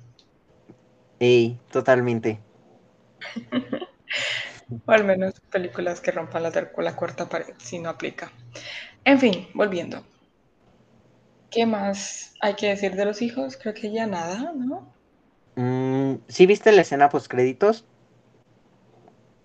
Eh, vi la escena en la que contactan a Mónica, pero no sé si hubo otra. No, hubo otra más. Que, ah, que, que, Wanda aparece pues en una cabañita y pues primero te aparece que está como haciendo té o algo así, pero luego van, la cámara se va como a su habitación y en realidad está como en plan proyección astral con su traje de la bruja escarlata y viendo el, este libro de magia mientras escuchan como las voces de sus hijos como de mamá, ayúdame, mamá, mamá. Y es como, ¡Oh! O sea, yo siento, o sea, por lo mismo de que dijeron que se iba a conectar con Doctor Strange, yo creo que los hijos van a volver a aparecer en esa. Puede ser, sobre todo porque la de Doctor Strange se llama algo como universo de locura o algo así. Como se quiere de Eso, Multiverse Madness. Entonces es posible. O sea, yo también pensé como que si se iba a conectar iba a haber un desmadre. O sea, como que todo iba a quedar muy desmadrado en esa última, o sea, en la serie en sí. Sino que el final iba a ser como que en plan y se abre una grieta tamaño Westview en, en el multiverso o algo así. Sí, eso sí interesante. No sé, en parte me gusta que no haya terminado así, como súper catastrófico, porque pues en primera se supone que esto de WandaVision sucede antes que la, segunda de Spider-Man que salió hace unos meses y pues ahí no había como que mucho desmadre multiversal. Así que hubiera sido muy raro, ¿no? Ok. Y pues no sé, me gusta más que se desarrolle de poco en poco la trama, como de esto del multiverso. Pero bueno, mm, pasamos a visión. Ok, pero antes de eso, eh, sí, o sea, yo lo que siento es que la serie cerró su arco muy bien. Creo que quedó muy bien por ese sentido, pero pues hubiese sido interesante que hubiesen dado un guiño literal hacia esa otra película. Pero también entiendo que se hayan reservado detalles, porque todavía falta. Creo que todavía falta para Doctor Strange. No se estrena este año, ¿verdad? No, todavía falta. Como uno o dos años, creo. Ok. Bueno, ahora sí, eh, pasemos a visión. Me pareció un poco extraño que él no pudiera tener recuerdos, o sea, lo entiendo porque es como que, ok, no le vas a dar recuerdos de su muerte. Pero pues eso. Y creo que es válido hablar de visión blanco en esta parte, ¿no? Sí. Porque como que también sentí que Visión Blanco podía ser un perfecto reemplazo una vez ya tenía como todos los recuerdos. Podía ser un perfecto reemplazo de su, de su contraparte colorida. Es que técnicamente, pues sí, al menos como dentro de la serie, eh, Visión Blanco es el Visión original, solo que sin. Sin el pedo de, de la gema y sin sus recuerdos. Y por eso era como que puro programación, matar visión. Y el visión de la serie era como igual otra ilusión que había creado Wanda, pero a partir de el pedazo de la gema de la mente que habitaba en ella. Exacto, y sus recuerdos, o sea, como ella misma lo dice, es su esperanza, su dolor, es básicamente su amor. Sí, es todo lo que representa visión para ella, solo que de una manera más física, literal. No sé. Y suena, o sea, suena más como de villana, pero tiene sentido para mí que ese visión no tenga ningún recuerdo, porque así es más fácil de manipular. Sí, o sea, yo entiendo, esa era la parte que trataba de llegar, ¿no? Como que entiendo que no tenga recuerdos porque es como que entender que es, murió, entender que esa realidad no es la realidad, entender todo eso. Y también hubiese sido un poco extraño para el desarrollo de la serie, o sea, la serie hubiese durado menos si Vision hubiese tenido recuerdos. Pero como que, ¿sabes que también hubiese sido súper interesante? Ahora se me acaba de ocurrir que lo exploraran como que entre más grietas se abrieran en la realidad de Wanda, o sea, tipo, entre más visión se fuera alejando de ella, como que tuviera flashbacks, como que, oh, por sí, ejemplo, cuando él empieza a decirle, a mentirle, ¿no? Como de, ah, voy a la vigilancia barrial y luego ella se entera que no es así, tuviera ella esas pequeñas jaquecas que le daban como, como ¿cómo decirlo?, lapsus que sabes que sucedían, que arreglaba el episodio. Y entonces él iba a, a, la parte del pueblo donde estaba todo raro, todo sin, sin, sin guion, básicamente. ajá, Y empezaba, y él también tuviera como un lapsus, pero fuera al contrario, en vez de arreglarse, se, rompía. como a recordar. Sí, hubiera sido interesante, ¿sabes? Sí, de hecho sí. ¿Sabes lo que yo creí que, cómo iban a solucionar como el, el rollo de, de los dos visiones? Uh -huh. A lo mejor es muy estilo, se nota que vi anime en mi infancia, pero yo creí que se iban a fusionar. Oh my god, Dragon Ball. Es Alerta, que, alerta de Dragon Ball. eh, eh, es que por, por, por lo que yo sabía de los cómics y por cómo plantearon que era el Visión Blanco en la escena post créditos del penúltimo cap no, del último, no, sí, penúltimo capítulo, pues yo dije, no, pues este es un Visión que es puro cuerpo, o sea, es una carcasa sin emociones, y el otro Visión es toda la personalidad de Visión, pero sin, sin un cuerpo real, ¿no? Uh Así que lo, lo perfecto de Best of Both Worlds eh, el weón se mete dentro del visión blanco y ya. ¡Prum! Wow. You have the best of both worlds. Wow. Ay, Oh my god, cómo se nota que somos niños de los 2000. Ok. sí. Eh, yo también de cierta forma pensé que cuando le retornan los recuerdos, él iba como a volver a Wanda, o sea, como que se nota que no lo ataca otra vez porque ya entiende quién es, entiende su propia eh, esencia, también considerando que Visión Blanco sí tiene los recuerdos en realidad, pero están bloqueados. Entonces yo lo que pensé fue que una vez le desbloquearan los recuerdos, él entendería qué estaba sucediendo a su alrededor y se convertiría en el Visión real. ¿No? Ay, que la otra visión iba como a esfumarecerse, en plan como, ya no me necesitan. ¡Uh! no, no sabía que iba a ser el otro Visión. quizá morirse. Pero yo Ah, pensé que iba típico a de visión.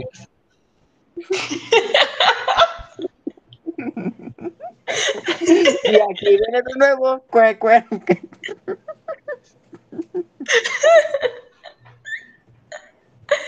No, por Dios, me van a regañar, pero sí, sí, sí, definitivamente. Pero bueno, Oh, ¿eres amigo de Wanda? Oh, lo siento mucho. ¿Cuánto te queda? uy, ay no, qué horrible. Wanda, peor que un, que un cáncer terminal.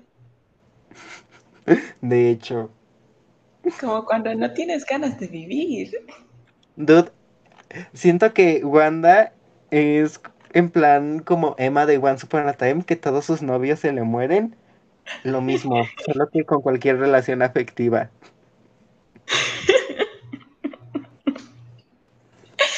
Es que si lo piensas, ¿qué tenían en común el hermano de Wanda, Wanda y los padres de Wanda? Wanda. Ay, pobrecita, pero bueno. ¿Sabes que también hubiese sido como una storyline? Pero la serie hubiese sido completamente diferente. Mm, Tipo, este tip- estas cosas y luego se preguntan por qué los Gen Z somos tan depresivos y tan suicidas. Pero tipo, estas cosas que hacía... es- Este episodio de Timmy, donde él se desaparece de la vida Ah, ajá. y como que borrara todo registro de su existencia. Porque, o sea, esto también habría sido una muestra increíble de poder y habría alterado todo el universo. Pero De no sé, hecho. o sea, eso hubiese durado como que dos capítulos, tres capítulos. No mucho, la verdad.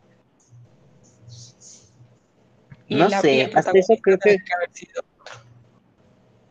creo que pudier- podrían haber hecho algo similar, en plan como que se fuera de Westview y que como aura roja pasara por el cuerpo de, de todos los personajes Darcy, Mónica y ajá, y se quedaran como de ¿por qué carajos estamos aquí?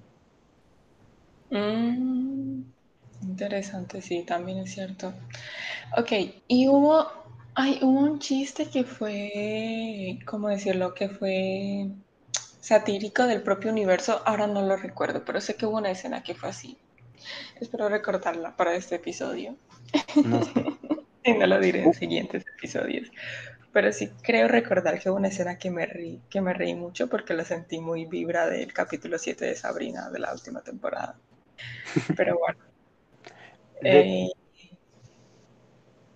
Mm, ¿Sí? bueno. No, de que ah, había gente, en plan cuando salió este viernes el, el último capítulo, en plan de no, es que Visión y Visión Blanco se arreglaron como dialogando, que quién sabe qué, como no sé, como que esperaban madrazos los FIFAs. Y personalmente se me hace algo como muy chef kiss que Visión y Visión Blanco hayan tenido al final un debate filosófico de qué es ser visión. Sí, en realidad es muy Vision si lo piensas, porque Vision nunca optó por la violencia si había otro recurso. Es que, y, a- y además me dio gracia porque lo vi en- igual en un meme como de, espera, es que yo no soy visión. Y visión blanco así de contexto. Es que literal es eso. O sea, la, la- la frase es como exijo elaboración. Sí. Elabora. Contexto. Justifica tu respuesta. Sí, no, totalmente. Y. Entonces sí. Aunque, bueno, sí he de decir que no me, o sea, no soy una FIFAs. Pero sí hubiese sido interesante que hubiese tenido al menos un poquito más de acción. Aunque hubiese, hubiese sido lo mágico, como cuando hablamos eh, en el de Sabrina de una pelea mágica, pero ahora no recuerdo entre quiénes era, pero... Ah, entre Sabrina y Ross. Ah, cierto, sí.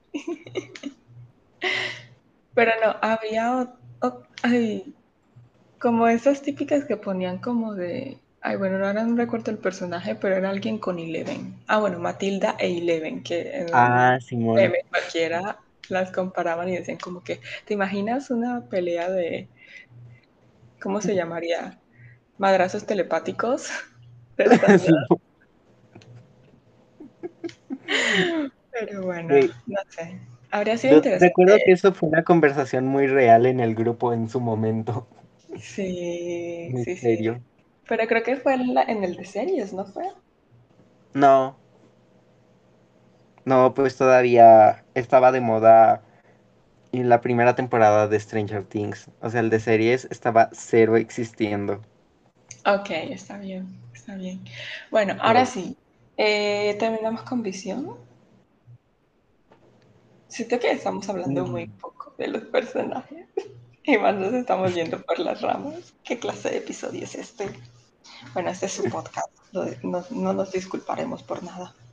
o sea, en plan de madrazos, o sea, como madrazos entre visiones, siento que faltó algo en plan como Visión lanzando un rayo desde su, su gema amarilla. No sé si lo hacen en las películas, pero al menos en los cómics sí lanza como rayitos de ahí. Y el Visión blanco desde su gema azul. Y siento que sería como súper padre como los dos ahí en plan agarrando sus dos dedos con el- eh, su cráneo bien telépatas, haciendo... Y Güey, desmadrando, sacando chispas. eso es literal, es como una pelea de varitas. O sea, Uh. eso es una pelea de varitas. O sea, güey, pero súper sí o- ocupaba eso. O sea, si nos vamos a poner como de faltaron madrazos, ocupa, ocupaba un, un poder de esos de láser.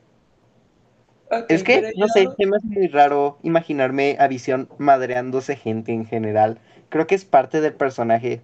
Como este, este halo, no, no sé si llamarlo inocencia o inocuidad. Que, que no, no le va mucho como la violencia física. No sé. sí, o sea, yo no hablaba de los madrazos mágicos en sí como de visión y, y de visión, Visión sino, sino de Wanda y Agatha. Ah, eso sí, eso sí no nos hicieron falta más madrazos mágicos entre, en- entre Wanda y Agatha. Sí, Hubo una referencia al Mago de Oz, ¿te diste cuenta? las botas. Ajá. O sea, no la, no la capté, pero ahora que la mencionaste fue como que es muy obvio. Las botas. Pero, ¿qué te iba a decir?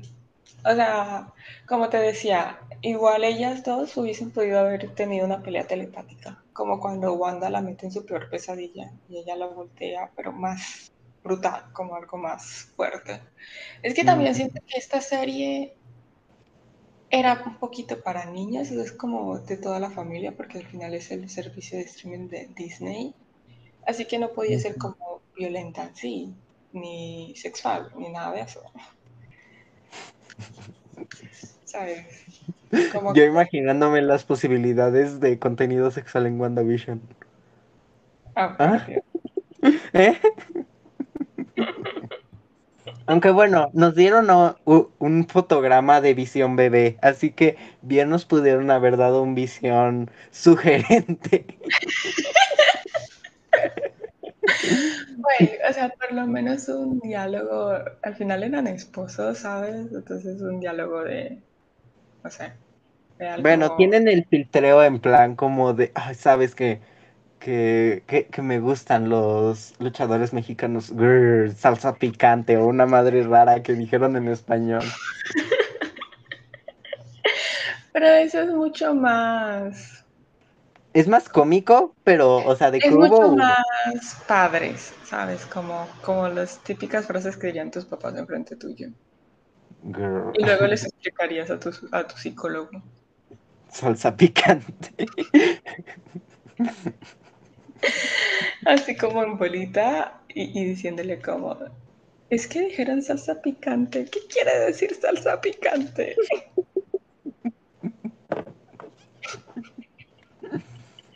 Ay, Dios. Okay. Pero bueno, sí. Entonces, esa es como la vibra que me dio realmente, como de que, eh, no sé.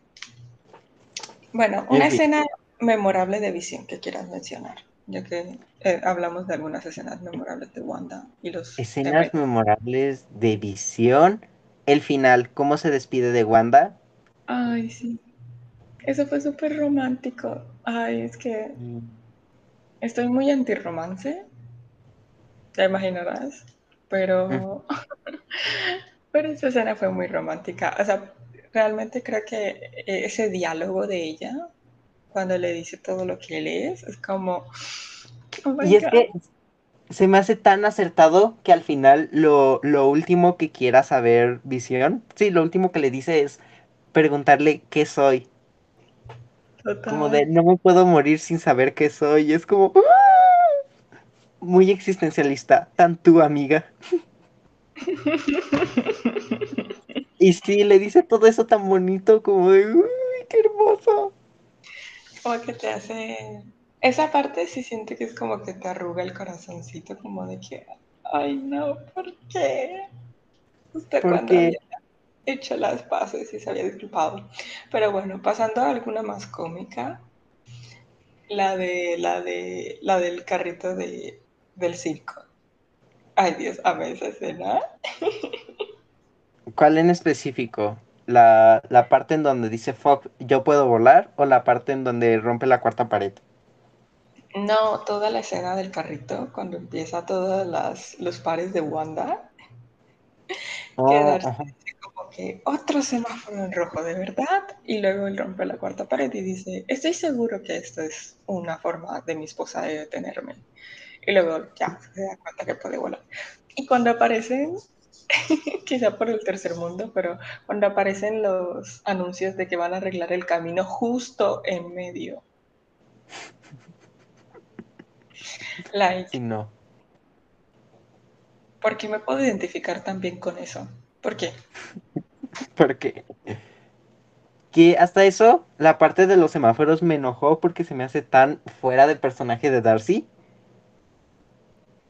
¿Cómo así? Pues sí, o sea, siento que, que, que Darcy sería de las primeras, como, sí, de los primeros personajes en saltarse 820 mil altos, nada más por llegar a un concierto. Ok, pues sí, sí es verdad, pero no sé. Quizá conveniencias, conveniencias de la trama. Además que había atropellado niños, ¿sabes? So, Ah, no sé si, ya nada si más para terminar, hubiese podido con- mostrar eso. nada más para terminar con visión, recordar, lo vi en un post de Facebook igual, pero tremendo persona que es visión. El weón no come, aprendió a cocinar para Wanda. El weón mm, es un droide ex- ah, existencialista en su propio pedo. Se leyó libros de psicología para atender a Wanda. El weón ni siquiera envejece. Se compró una pinche casita para envejecer con Wanda. Es como... "Ah". Necesito alguien como visión. Ese nivel de compromiso nunca lo voy a encontrar. Ok, dos anotaciones. Una, había visto eso, lo vi en tu Facebook, efectivamente. Doy fe de que lo viste en Facebook. Sí. Eh, y dos, la parte del psicólogo, quizá esa, esa sí la deberías quitar de tu lista. Solo esa. Sí, por favor. Tu pareja no es tu psicólogo, ¿sí? Pues no, pero pues muestra interés, sí, Ok, pero hay que ir a terapia con otra persona. también. No vamos a dar ese mensaje aquí. Así que eso. Esas son mis anotaciones. Pasemos a Agatha. Oh my god, Agatha. El La- mejor personaje de la serie, sí, ¿Mejor que Wanda? Sí. sí. O sea, lo, lo digo tan fácil existiendo Darcy. Y Darcy era mi personaje favorito. Bueno, sigue siendo mi personaje favorito de, del universo cinematográfico, pero es que Agatha se robó el show. Desde el minuto uno. Totalmente. O sea, y cuando te das cuenta que todo era un plan de ella, tipo ir a visitarla, confundirla con que era un aniversario, porque siento que eso fue como súper a propósito, porque si ella no hubiese tenido a... O sea, obviamente era como el chiste del capítulo, pero como que si ella no hubiese tenido a Agatha confundiéndola y preparándola, eh, Visión le hubiese explicado qué era lo que sucedía. o sea, hay puntos allí extras. O sea, me encanta que el personaje de Agnes es el mejor personaje dentro de la sitcom. Y sin contar a Wanda, es la única persona que realmente está actuando. Sí, literalmente es la única persona que está actuando. Y lo hace también. Ah, ese nivel de performance ocupo. No, es que sí. O sea, bueno, expliquemos quién es Agatha. Agatha, por lo que tengo entendido en realidad en los cómics, es como una viejita que eh, le enseña a Wanda a usar sus poderes y luego Wanda se revela contra ella, una cosa así. Pero en la serie es una bruja de muchos cientos de años que tiene el poder de absorber poderes de otros, bueno, de otras brujas básicamente, porque también eso es algo que la serie no explicita, pero al menos desde lo que plantean, desde ese tipo de magia, las únicas que pueden hacerlo son mujeres. No sé si te diste cuenta. Porque toda su comunidad son mujeres. Y luego está Wanda. Y si bien tenemos en el universo Doctor Strange y bueno, todos los magos que estaban en ese lugar, eh, en realidad como que el tipo de magia que hacen lo, hacen las mujeres, aparentemente. Aja, es que siento que ahí en todo caso la diferencia sería como, ok, ambas organizaciones son magia, pero una es hechicería como tal, que sería como lo de Doctor Strange, y la otra se llamaría ya brujería, ¿no? Supongo. ¿Cuál sería la diferencia dentro del lore? No sé. Sí, pero se nota que hay una diferencia, o sea, como que te das cuenta que la magia que hace Doctor Strange es más como, ¿cómo decirlo? Como que la magia que él hace es toda esta magia que es para control, para orden, también como en parte tiene su, su ¿cómo decirlo? Su dar, o sea, como que tienes que hacer sacrificios para obtenerla. Ajá. Mientras que la magia de ellas es más como natural, primero que nada, como que tienes que tener una inclinación hacia ella, pero también es esta magia como de Sí, también un poquito de crear, de hacer, pero como más el caos, ¿no? Como ella misma lo menciona, es una magia más del caos. sí, es que se podría, decir, se podría decir que la brujería, llamémoslo así, es algo, pues como tú dices, más, más natural, más instintivo. Y, y la de Doctor Strange le da como un rollo más de artes marciales. Como es algo aprendido, que tienes que estar como que en equilibrio, mente, cuerpo y alma, Shin Chun Fam, la grulla, ese tipo de cosas. Y en este es como no tanto. Sí, y esa es más como la racionalidad. Bueno, esta dicotomía no me gusta mucho, en realidad, si la pensamos muy bien, pero como la racionalidad de esa magia y las emociones, la subjetividad la magia de ellas, porque si te das cuenta es muy relacionada a las emociones también.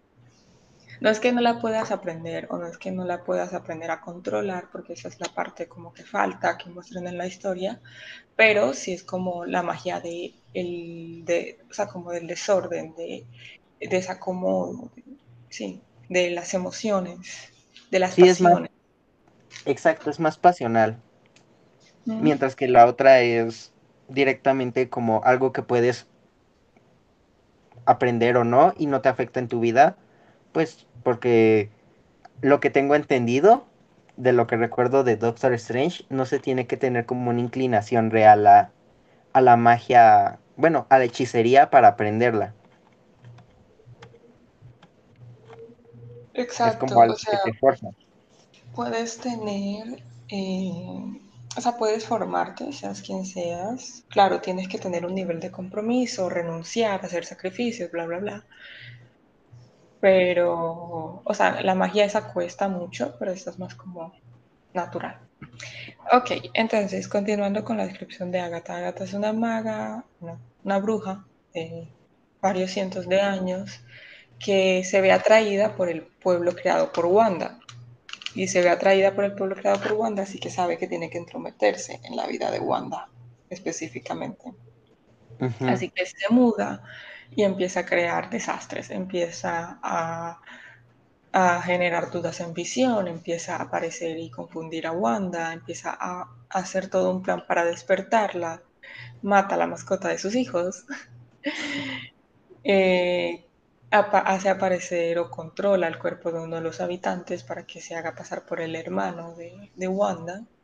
Que al parecer ahí fue algo problemático la aparición de Pietro, pero no sé, a mí me pareció que dentro de todo estuvo decente. No diré que fue el mejor personaje o uno de los mejores personajes, pero por lo menos creo que fue decente, como que hizo su trabajo. Es que todos estaban como súper apuntando a que iba a ser el, eh, el Pietro de los X-Men, porque es el mismo actor. Y si bien yo no creí que eso iba a pasar y no quería que pasara, sinceramente, si, si eso de que lo volvieran el esposo Ralph y que fuera tan irrelevante, sí se me hace muy... No sé. Sí, o sea, yo fíjate que hasta ahora ni siquiera lo podía relacionar como el esposo Ralph, ¿sabes? Como que en mi cabeza De no hecho, entró en esa categoría. Como que Ralph era un chiste de Agatha. Ralph ni siquiera necesitaba exi- existir, pero Ralph era el, el alivio cómico de la serie. ajá. Que, o sea, mira que que si bien yo al principio igual decía como que no, pues Ralph es solo el alivio cómico, en, en el episodio este de, de, pues cuando los gemelos tienen a Spark y todo ese pedo, ella hace un chiste como de que no, es que Ralph se ve mejor en la oscuridad y, Mm, y se hizo las teorías como de, no, pues ya, Ralph es Mephisto. Y, y no sé, yo creí que al final el esposo Ralph iba a hacer algo relevante, supongo, pero que al final fuera el weón que decidió escoger como Pietro, no sé. Sí, o sea, como que el papel, o sea, no, en serio, para mí el que no hubiese aparecido hubiese sido incluso mejor. Sea, como Ajá, que nadie hubiese aparecido a decir soy Ralph o mi nombre es Ralph, sino que hubiese sido todo un invento de Agatha como otra de sus mentiras, como que hubiese estado muy cool. de hecho, Y siento que incluso es gracioso, pero creo que hasta los chistes de Ralph evolucionan como con el, con el tema de la sitcom, ¿sabes? Como que evolucionan co- con el tiempo. No siento que sean igual el mismo chiste de los 50 que el mismo chiste de los 2000, ujú. pero bueno. Sí, no, porque definitivamente, Este, pues, bueno, no, ¿qué, qué más? No, iba a decir que Agatha nos gusta mucho, creo que por varias razones. La primera es porque es el personaje nuevo, nuevo de la serie. O sea, literalmente es el personaje creado de cero. Y segundo, porque es el personaje que menos te esperas que sea quien es, como que sabes que es Agatha, porque ya desde un inicio Disney había confirmado que ella era Agatha, pero como que cuando te revelan, así como con la secuencia esa de su canción intro, de es Agatha, Ajá, como que se vuelve muy interesante, le da otra forma interesante porque de por sí funciona muy bien en la dinámica de Wanda, del mundo de Wanda. Y luego cuando te das cuenta que no es parte del mundo de Wanda, es como, ok, I like you. ajá, I creo que la like sorpresa, más que, más que la, que, que fuera, que fuera Agatha, la sorpresa fue que no fuera algo que, que Wanda supiera de antemano, ¿no? Ya que por lo mismo de que su rol en los Uh cómics es como de maestra, eh, mm, muchas personas dábamos por sentado que ella confabuló o estuvo eh, dentro de la elaboración del Hex. Uh -huh. De hecho, yo también pensé algo así cuando estaba como lo del tema de que ayudó a Wanda a superar sus traumas. ¿Sabes? Como que pensé, ah, es que ella mantuvo el Hex vivo, pero no como para lo que lo hizo, sino como para que Wanda enfrentara sus traumas. Sobre todo por la secuencia donde... Sí, o sea, también como por el, este tema de que eh, de haber matado a Sparky también fue una excusa para despertarla a ella. Entonces como que descubrir que hubiese sido todo también una parte, colaboración de, de cómo es, de, de Agatha hubiese estado interesante. ¿Y qué otra parte iba a mencionar? Ah, bueno, la parte donde engaña a Visión y le empieza a generar toda la crisis. Mm, es como también una parte muy fuerte, como de que esa escena yo sabía que ella estaba como mintiendo porque en los trailers te mostraban lo de la risa. Y en el contexto de los trailers sí te dabas cuenta que era como que ella era consciente de lo que estaba sucediendo o no sé, o sea, yo recuerdo que yo sabía porque yo estaba como que, pero en los trailers esta escena la mostraron de otra manera y la mostraron como que ella era la única persona consciente en el pueblo. Pero luego la pusieron así y me confundió un poquito, pero luego obviamente cuando ya se revela que estuvo, que todo fue planeado, como que tiene mucho sentido. Ajá, Sí, no, a mí también me causó como dudas esa escena. No sé, Agatha fue definitivamente algo genial. Mi único problema es que al final no se nos explica como su, su, objetivo con la magia de Wanda. O sea, en plan, ¿qué iba a hacer después? Mm. Ese es como mi, cierto. mi, principal Quizá problema. Faltó una motivación más concreta. porque, o sea, tú entiendes que ella quiere la magia porque además es su poder, literalmente. Es como que es tan ambiciosa, porque esa es una de las características del personaje, es tan ambiciosa que literalmente absorbe el poder de otras personas. De hecho, esa es como su característica principal. Entonces eso hubiese estado interesante que nos hubiesen dado como una motivación más concreta de, bueno, quiero esto por esto. Y, no, y que no fuera algo como la dominación mundial, porque te quedarías un poquito como en plan de, ¿es en serio Disney? ¿No has aprendido nada? ¿Otro? ¿Otra más? Like, why? ¿Cuál era la necesidad? Pero está bien. Aunque me hubiese gustado que hubiese terminado más como aliada, como en esta escena donde le ruega a Wanda, como de que está bien, me venciste, no voy a hacer más nada. Y creo que es que es una aliada muy buena. O sea, en general, si lo piensas, Wanda, en un combate mágico con todo lo que sabe, con todo lo que es en sí, hubiese sido un, un componente precioso. Pero bueno, hay, habrá que esperar y ver si desarrolla más al personaje en el futuro. Yo siento que va a volver. Y me gustó demasiado el castigo que le, que, le dio de convertirla en Agnes permanentemente. No sé. Se me hizo tan irónico. Aunque hasta eso, una parte de... Sí. Una parte de mí dijo como que ella lo escogió realmente o fue como que también parte, o sea, como que en algún punto Wanda sí le hizo control. Ok, porque es que esa parte como que no la siento tan clara, porque es obvio que ella recupera su control cuando está haciendo todos sus planes. Incluso creo que hasta el comentario que hace cuando te acuerdas en esta escena de, ¿cómo es? Cuando ya tiene a los gemelos y va y, y, quiere ayudarlos a cuidarlos. Ah, sí, de que, se repita la escena. Esa escena Exacto, eso fue intencional, definitivamente. Pensándolo así, ya, ya sabes que eso fue intencional, pero no sé si la primera vez, tal cual, todo fue intencional, o ella se incluyó como, en esa narrativa se incluyó como ese tipo de vecina para colaborar con la historia de Wanda. Yo digo que también haciendo ella se, ella se incluyó sola, pero como Wanda de alguna manera se metía también en personaje, y se aseguró de meterse de una de, de forma que pareciera natural para Wanda. Porque de por sí Wanda Mm, no creó el, e- el Hex a propósito, sino que fue algo que surgió como de su berrinche, llamémoslo así, su rabieta. Así que el estereotipo de la vecina chismosa pudo haber sido perfectamente un personaje que ella hubiera creado inconscientemente. Sí, es cierto. Bueno, entonces, eh, creo que ya con Agatha terminamos. No sé, si queda algo más.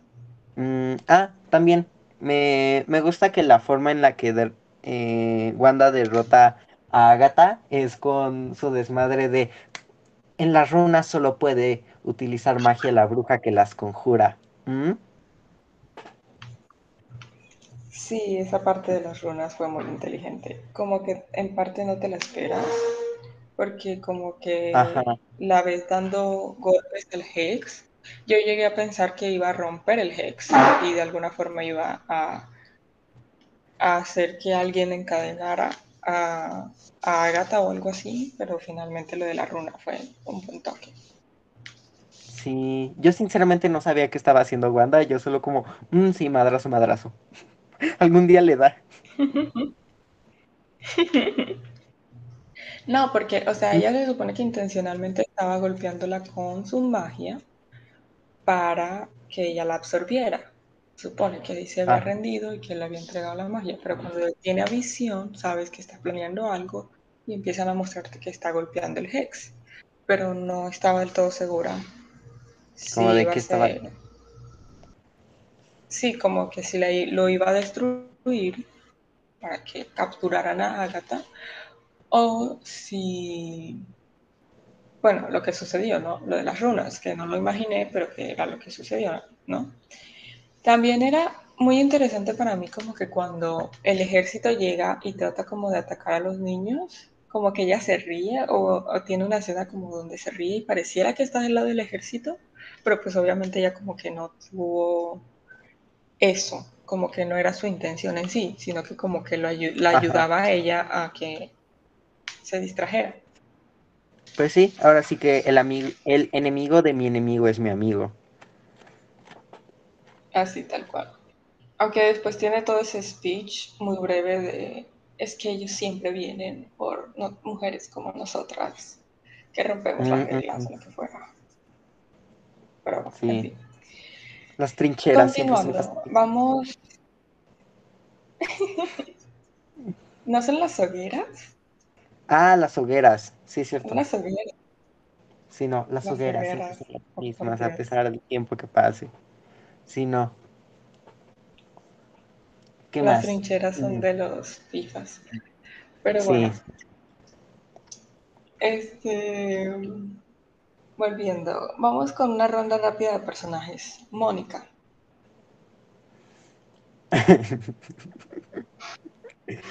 Oh, por Ok, Dios, ese silencio. es que Mónica me da lesbian vibes súper fuertes. Puede ser, puede ser. Lo que yo no entiendo de Mónica, Mónica es la hija de la amiga de Capitana Marvel, ¿no? Ajá, es Lo que no me cuadra es cómo creció tanto. Like, se supone, bueno, igual Capitana Marvel se supone que sucede en los 90, ¿no? Creo que sí, no me acuerdo muy bien, no la vi. Oh my god, ¿cómo no viste la película más odiada por los FIFAs? Bueno, este, debes vértela. Este, entonces, o sea, se supone que es la hija, pero se supone que Capitana Marvel sucede más o menos en los 90, una cosa así. En el 95, sí. Y, exacto, entonces se supone que ella estaba como de 7, 8 años. O sea, las cuentas dan considerando 2020, pero entonces Capitana Marvel es un poco más vieja, ¿no? O sea, como que es bastante viejita. Yo sé que ella no envejece igual porque, ajá, poder, superpoderes y eso, pero se supone que es un poquito viejita, ¿no? Considerando los tiempos. No sé, como que tiene sus 50 años, por lo menos. Pero sí, no sé, es muy curioso pensando que Capitana Marvel está tan vieja. Bueno, volviendo al tema, Mónica. Era lo único que no me cuadraba, pero ahora creo que ya me dieron las cuentas. Este, me parece un personaje bien, como que interesante. Eh, está esta parte de sus poderes, que era muy obvio que iban a hacer que tuviera, pero no sabía que iba a ser de esta manera. Porque creo que ella también va a ser como alguien que va a tomar el manto de Capitana Marvel en un punto. Sí, algo así. Entonces, no sé. Como- Lo que no me cuadra es, ella obtuvo poderes o se le despertaron los poderes a raíz de toda eh, la radiación que recibió en el pozo este de Wanda. Y Pues después como que para poder atravesar las barreras, literalmente como que se despertaron. No sé, esa parte me quedó extraña. yo por lo que entendí es que pues cuando cuando algo pasa por la barrera del Hex, lo que hace es ya desde un punto de vista como más pseudocientífico es que reescribe tus moléculas para adaptarse a la realidad dentro, ¿no? Y, Y a, la, a la Mónica ya se le había reescrito dos veces, cuando entró y cuando Wanda le echó de una patada, básicamente. Así que, dentro de mi Patada lógica, voladora. una patada voladora. Así que dentro de mi lógica, el haber cruzado la barrera y que se le reescribieran sus moléculas una tercera vez fue lo que causó que tuviera como estos poderes radiactivos, no sé muy bien, pero ajá, es lo que yo, yo entiendo, ¿no? Que es como que la barrera le dio los poderes, no tanto como que los tuviera desde antes. Sí, es que igual falta la explicación en sí. O sea, no sé si, como te digo, ya tuvo también contacto con Capitana Marvel y es muy cercana a ella y todo lo demás, por eso la escena está donde la llama literalmente con, los, con un scroll para que vaya a visitarla. Pero como que ahí creo que hace falta. Supongo que van a explicarlo mejor en la segunda de Capitana Marvel. Imagino que en esa va a aparecer eh, eh, Mónica o incluso de pronto en un, en un, futuro no tan lejano. Pero pues sí, como que hace falta mucho más background. Eh, en resumen, Mónica pues es la hija de una de las mejores amigas de Capitana Marvel que fallece con, por cáncer y que, como dijimos antes, pierde la muerte de su hija porque el chasquido de Thanos la borra durante cinco años. Entonces vuelve, se encuentra con una realidad súper cambiada, probablemente eh, no entendiendo nada, pero queriendo volver a incorporarse en esta institución, que hasta eso no existía antes, parece que se hubiese creado en cierto punto en medio de, o sea, como un poquito antes del chasquido y se hubiese fortalecido después del chasquido, como con esta pérdida de Nick Fury y todo lo demás que sucedió, porque pues Nick desapareció, ¿no? Y Es fue que como la a corporación mí no me que quedó claro.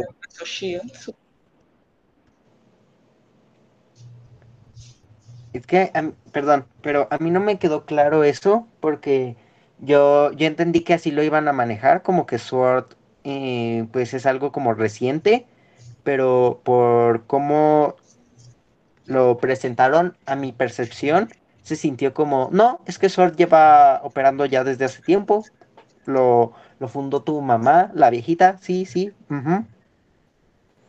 Así que, no sé, Mm, no sé, como que no me pero igual, sí, sí hay veces en las que parece que es como algo reciente, así que no me termina de cuadrar qué tan reciente es la fundación de Sword en las películas, bueno, en el MCU. ok, es que sí, o sea, como que esa parte también necesita explicación. Es que todo lo de la historia de Mónica necesita explicación en realidad. Sí. Pero Si hubieran básicamente, manejado o bien sea, yo lo que agentes de entiendo. Shield,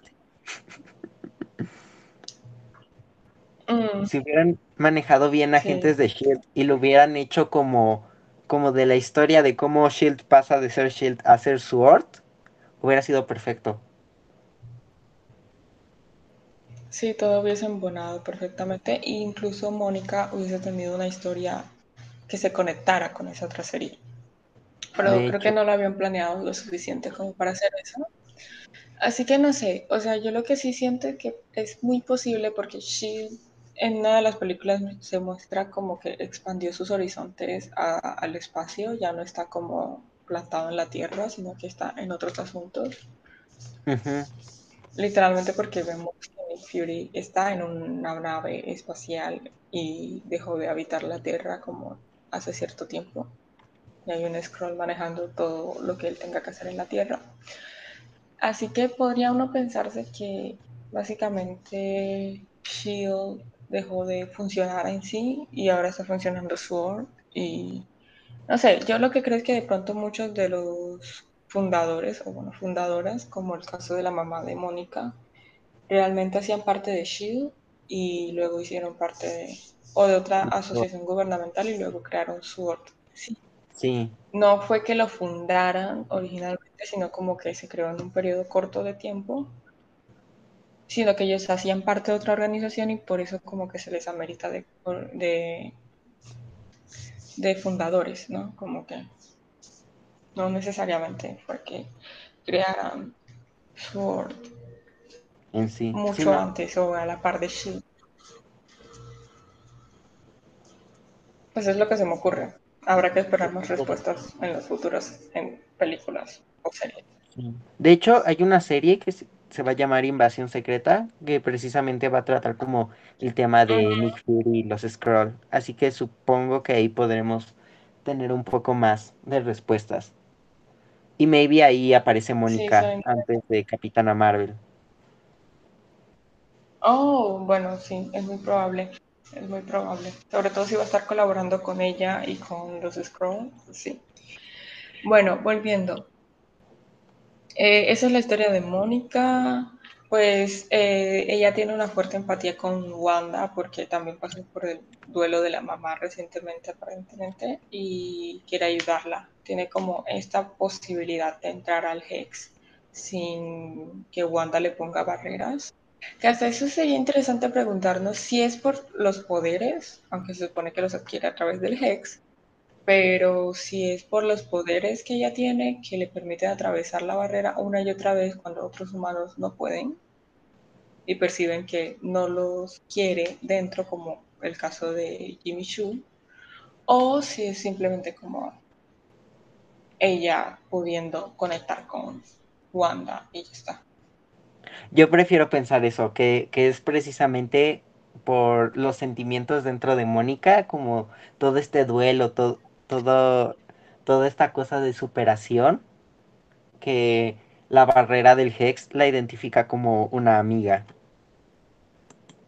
No sé. Prefiero Mm, pensar en la magia de la que, amistad. o sea, es una explicación bonita, pero siento que hasta eso se queda corta porque al final Mónica no hace nada. Like, realmente dime qué cambia Mónica dentro del ex. Cuando me digas eso podemos hablar de la magia de la amistad. Pelea junto con los niños. Salva a Um, del control mental de Agatha. Eso es un gran cambio. um, sí, ok. Salva a los niños que literalmente ya podían salvarse solos. Genial, genial, asombroso. Oye, es la magia de la amistad, no la magia de los personajes con impacto en la trama, ¿sí? Ok, My Little Pony. Entonces, continuando. Mm, Eh, creo que eso es todo, Mónica. Darcy. Darcy ya dijimos, la hemos mencionado varias veces. Creo que nos gusta mucho. sí. Ah, Es es que Darcy nos representa. totalmente. Totalmente es como de, perdón, es que ya me metí demasiado en la serie, pero totalmente lo shipeo. o, o, cuando sale Mónica de la Y realidad y, y Darcy, soy tu fan.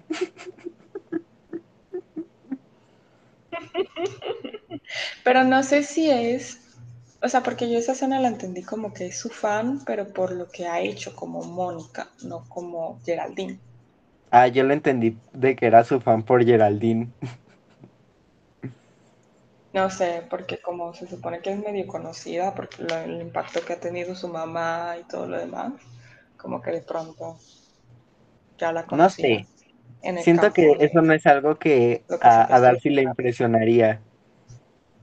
Como de, ¿tu jefa hizo una organización gubernamental estadounidense? Mm. ¡Ah! Saliste en una serie hecha por una vengadora en una realidad alternativa dentro de un pueblito de Jersey. ¡Ah! Ocupo. Ok, No sé, está siento que bien. está. Darcy es muy fandom. Ajá, siento que Darcy es más fangirl que, que, que amante del patriotismo y las organizaciones. Ay, e- esa No, escena en donde. Bueno, ok. No, nada, ajá, continúa. O sea, la escena precisamente que la están introduciendo y que le anda como preguntando a cada persona en el camión como de, de ¿y tú eh, cuál es tu especialidad? Y le dice el huevón así de, no deberíamos de decir nuestra información confidencial. Ah, niño explorador. Y que todos le dicen todo Sí, tiene buenos chistes. químico. Soy ingeniero químico. Sí, ¿a quién le importa? Gracias. Sí, o sea, no digo que Darcy eh, tiene buenos chistes, no digo que Darcy tiene como ciertas zonas donde hace impacto incluso en la serie, como que descubre el plan del villano principal, porque hasta cierto punto hay que decir el villano principal en realidad no es ni siquiera Agatha, sino el tipo este, que no me acuerdo el nombre, eh, Ah, de sí, mo- Sword.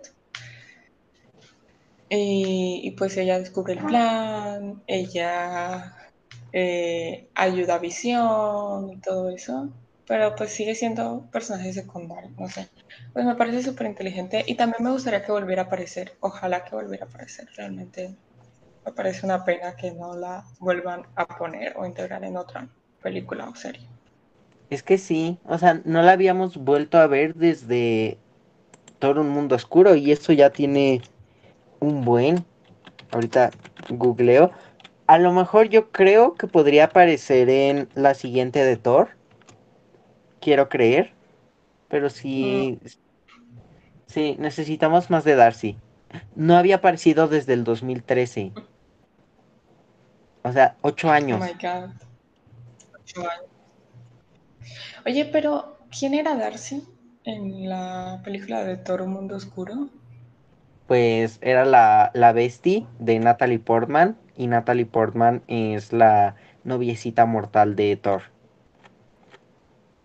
Sí, yo sé que Natalie Portman, y que de hecho rompió contrato y luego volvió a trabajar, este, era la novicia, la novia, la novicia, la novia de Thor, pero no ubicaba a la mejor amiga. De hecho, no sé si me acuerdo realmente de Thor, un mundo oscuro. ¿Ve? Ay, güey, ¿cómo te digo que es de Es mi película favorita de Marvel. ¿Es en serio? La gente la odia. Sí, o sea, yo no entiendo por qué. O sea, entiendo que odien al villano, porque yo lo admito, el villano es la cosa más aburrida del universo, pero a mí me gusta mucho la, la, la película en general. Oh, vaya. Opinión impopular. Qué sorpresa. Aquí en No el soy como podcast, las otras jamás. chicas. Ah, Bueno, aunque en este Oye, caso sería eh, entre más otras cosas, no soy como los otros FIFAs.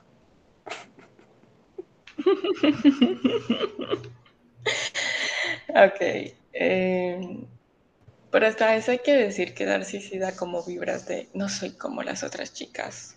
Sí, Da sí, no. todas las vibras de eso. lastimosamente. Completamente esa fue su personalidad Bueno, en la secundaria.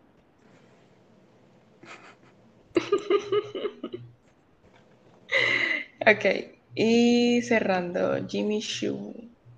Creo que no hay muchos más, ¿no? ¿Hay algún personaje que se nos escape? O sea, el villano, pero no sé si quieres hablar en sí del villano. Es que el villano no tiene mucho, es muy maniqueísta, o sea, yo ya sabía que iba a ser el villano. Sí. Se nota a leguas que quiere ser el villano.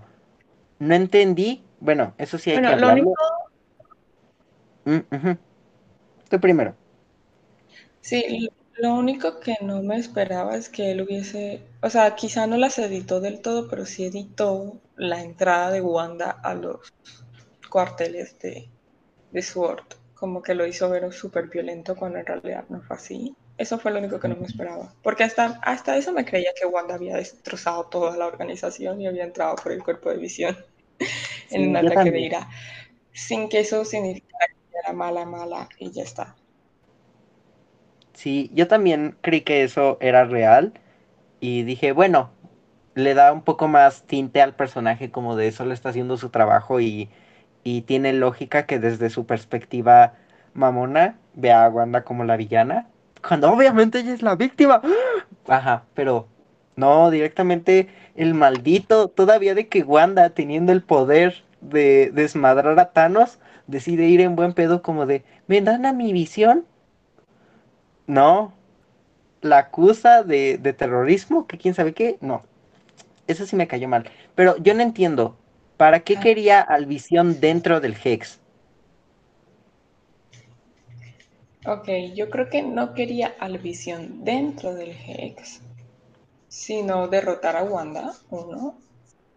Y dos, quería tener al Visión completo, o sea, tipo, a Visión como arma.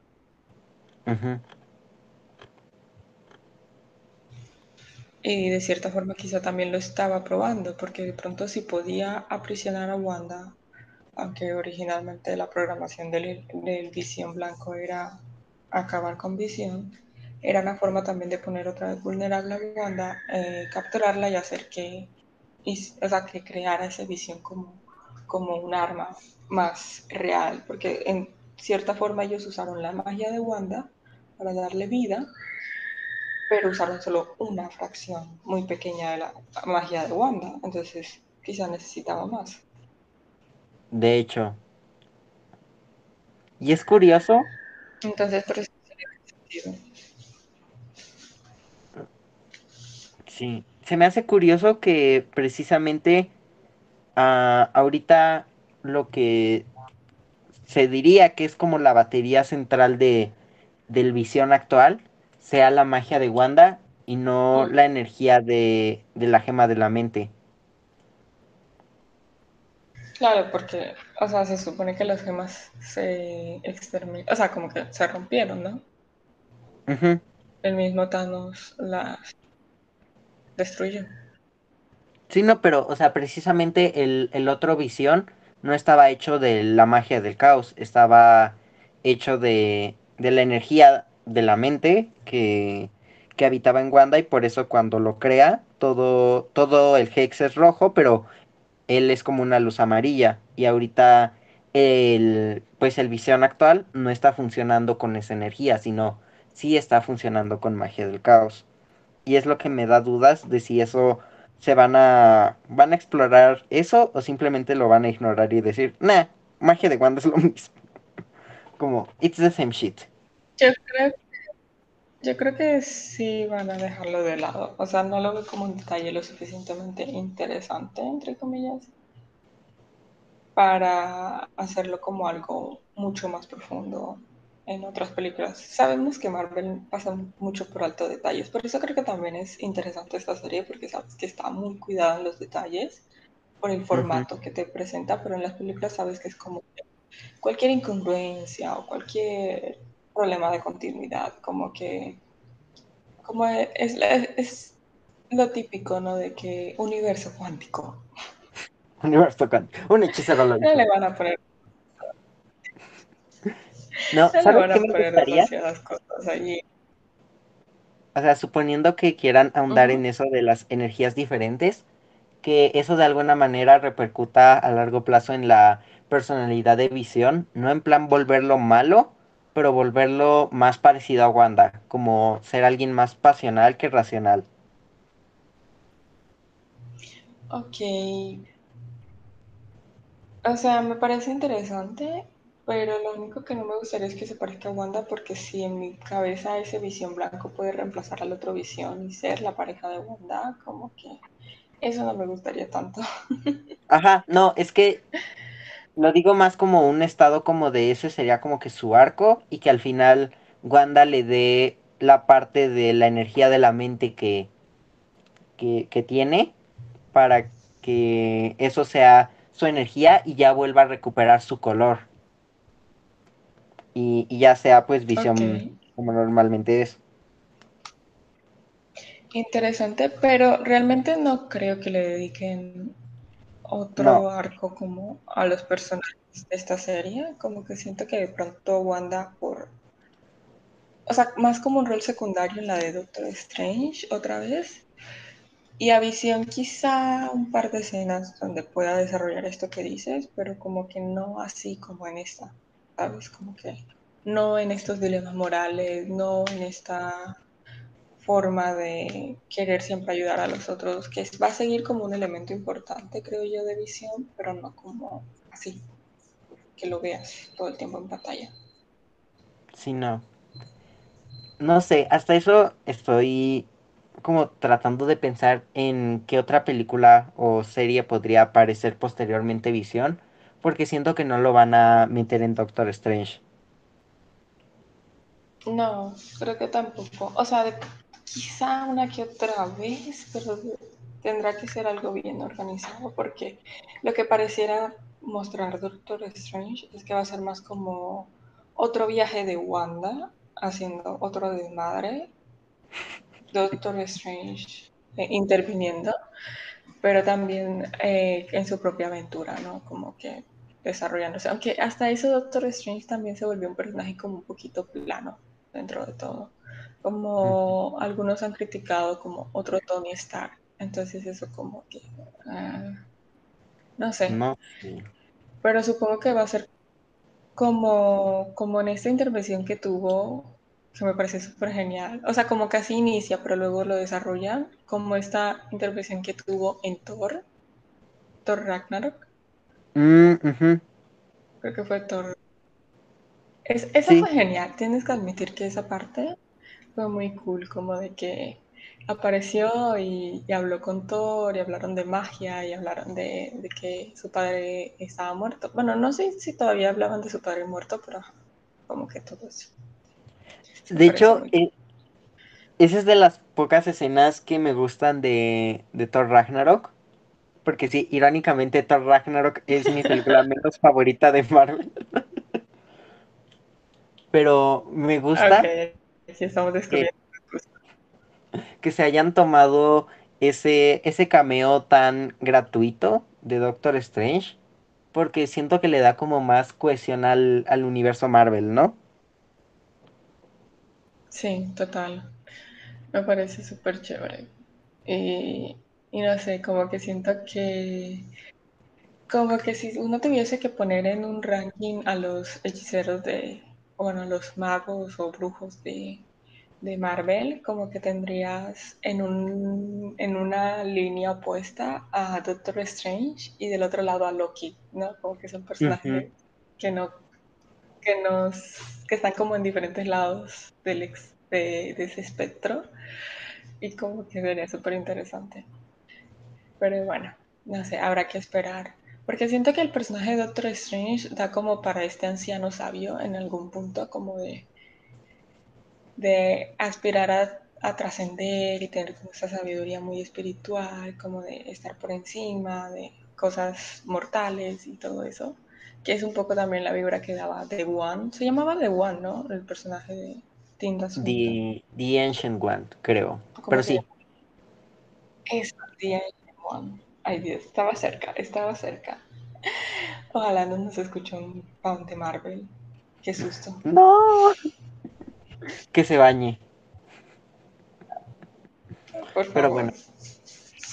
Y que se quite, que Ay, se no. quite su camiseta de su equipo de fútbol. Ay, sí. Y su axe de chocolate, por favor. Ay, deshazte de eso, por favor. Bueno, dejando a los, fans de Marvel de lado, eh, nos falta Jimmy Choo. ¿Quieres hablar de Jimmy Choo? Me cayó mucho mejor que en Ant-Man 2. En Ant-Man 2 me caía de la patada y aquí se me hizo... No sé, siento que lo que es el trío de Mónica, Darcy y, y Jimmy es algo que me vendieron súper bien en sus interacciones juntos. Sí, realmente sí. Incluso Jimmy, eh, o sea, me encanta la escena fin- final prácticamente, creo que es como el último diálogo que él tiene, donde está dando órdenes y aparece Mónica diciéndole como que, hey, la autoridad te sienta muy bien. Como que resume mucho un poco lo que es su relación, como que es muy, muy cool. Es como un trío de amigos. Sí, Me los completamente. O imagino sea, telefoneando. sí, de hecho sí. Pero, o sea, más en el sentido de telefoneándose, Oh my god, el grupo de WhatsApp sería épico, pero como que telefoneándose si tienen emergencias, como de que, Darcy, creo que te necesitamos aquí. ¿Qué hicieron esta vez? Ay, le- no sé si te acuerdas la escena en donde Darcy y, y Jimmy están viendo que Wanda tuvo a sus hijos y están comiendo papitas y le dice Darcy así de ¿quieres? Y él así de hijos, sí, lo he pensado, sería muy hermoso, bla, bla, bla. Ah, ¿te refieres a las papas? Sí, sí, sí, pero también, por ejemplo, me imagino en esta realidad alterna donde son el trío de amigos, donde eh, la llama y, y- y ella contesta como de, esta es la quinta vez que te digo que soy astrofísica, no electricista, ve a reparar tu aire acondicionado a otro lugar. Sí, completamente. Y luego así como de que, ok, está bien, ya voy, pero esta vez es la última, ¿ok? Y a Sí, repararlo de todas formas. sí, no. No, imagínate que, que, que este weón ya tenga hijos y esté tratando de armar el cunero. Obviamente, Mónica iría primero como a tratar de armarlo, pero lo rompería, ya sea porque es torpe con las manos o por sus poderes, y tendría que ir Darcy con uno nuevo a armarlo ella sola, así como pum, pum, dame el tornillo, trum. Ok, me gusta, pero también me pienso como que Darcy llegando como de que con el cunero ya armado y, y ellos mirándoles como de ¿qué carajos? Y ella como de que no iba a venir a armarlo yo. Ustedes Bueno, son eso los idiotas que quisieron armar algo. Eso sí, sí, también tiene sentido que Darcy compre uno ya hecho. Así como de que ¿por qué necesitaban armarlo en primer lugar? Pero bueno, eh, creo que ya es momento de ir cerrando, ¿no? No sé si nos queda algún personaje suelto. Creo que no. A menos de que quieras hablar de Herb. O sea, Eso también lo pensé, pero no, ¿qué hay que decir No. de Herb? Ni siquiera le dan un contexto racial siquiera, que sea interesante. oye, le pusieron un afro.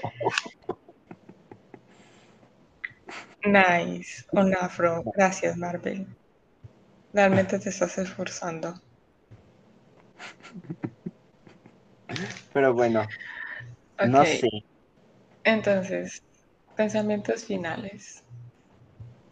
Pues, como dijimos, es una gran serie.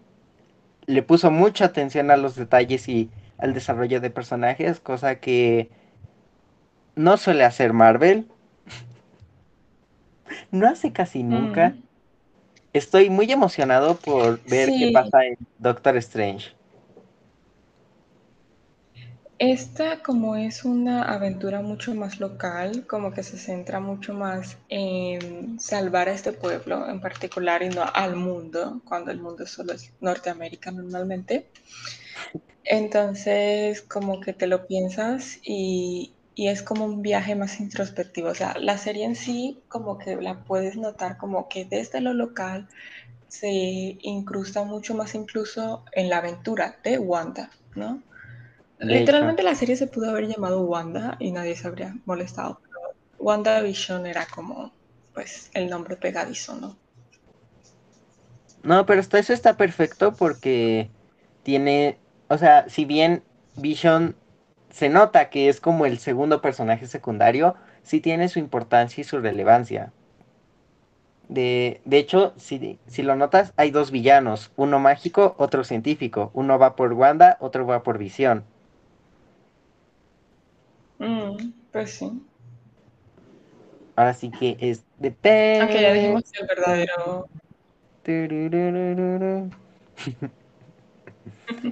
Ay, las intros, no hablamos de las intros.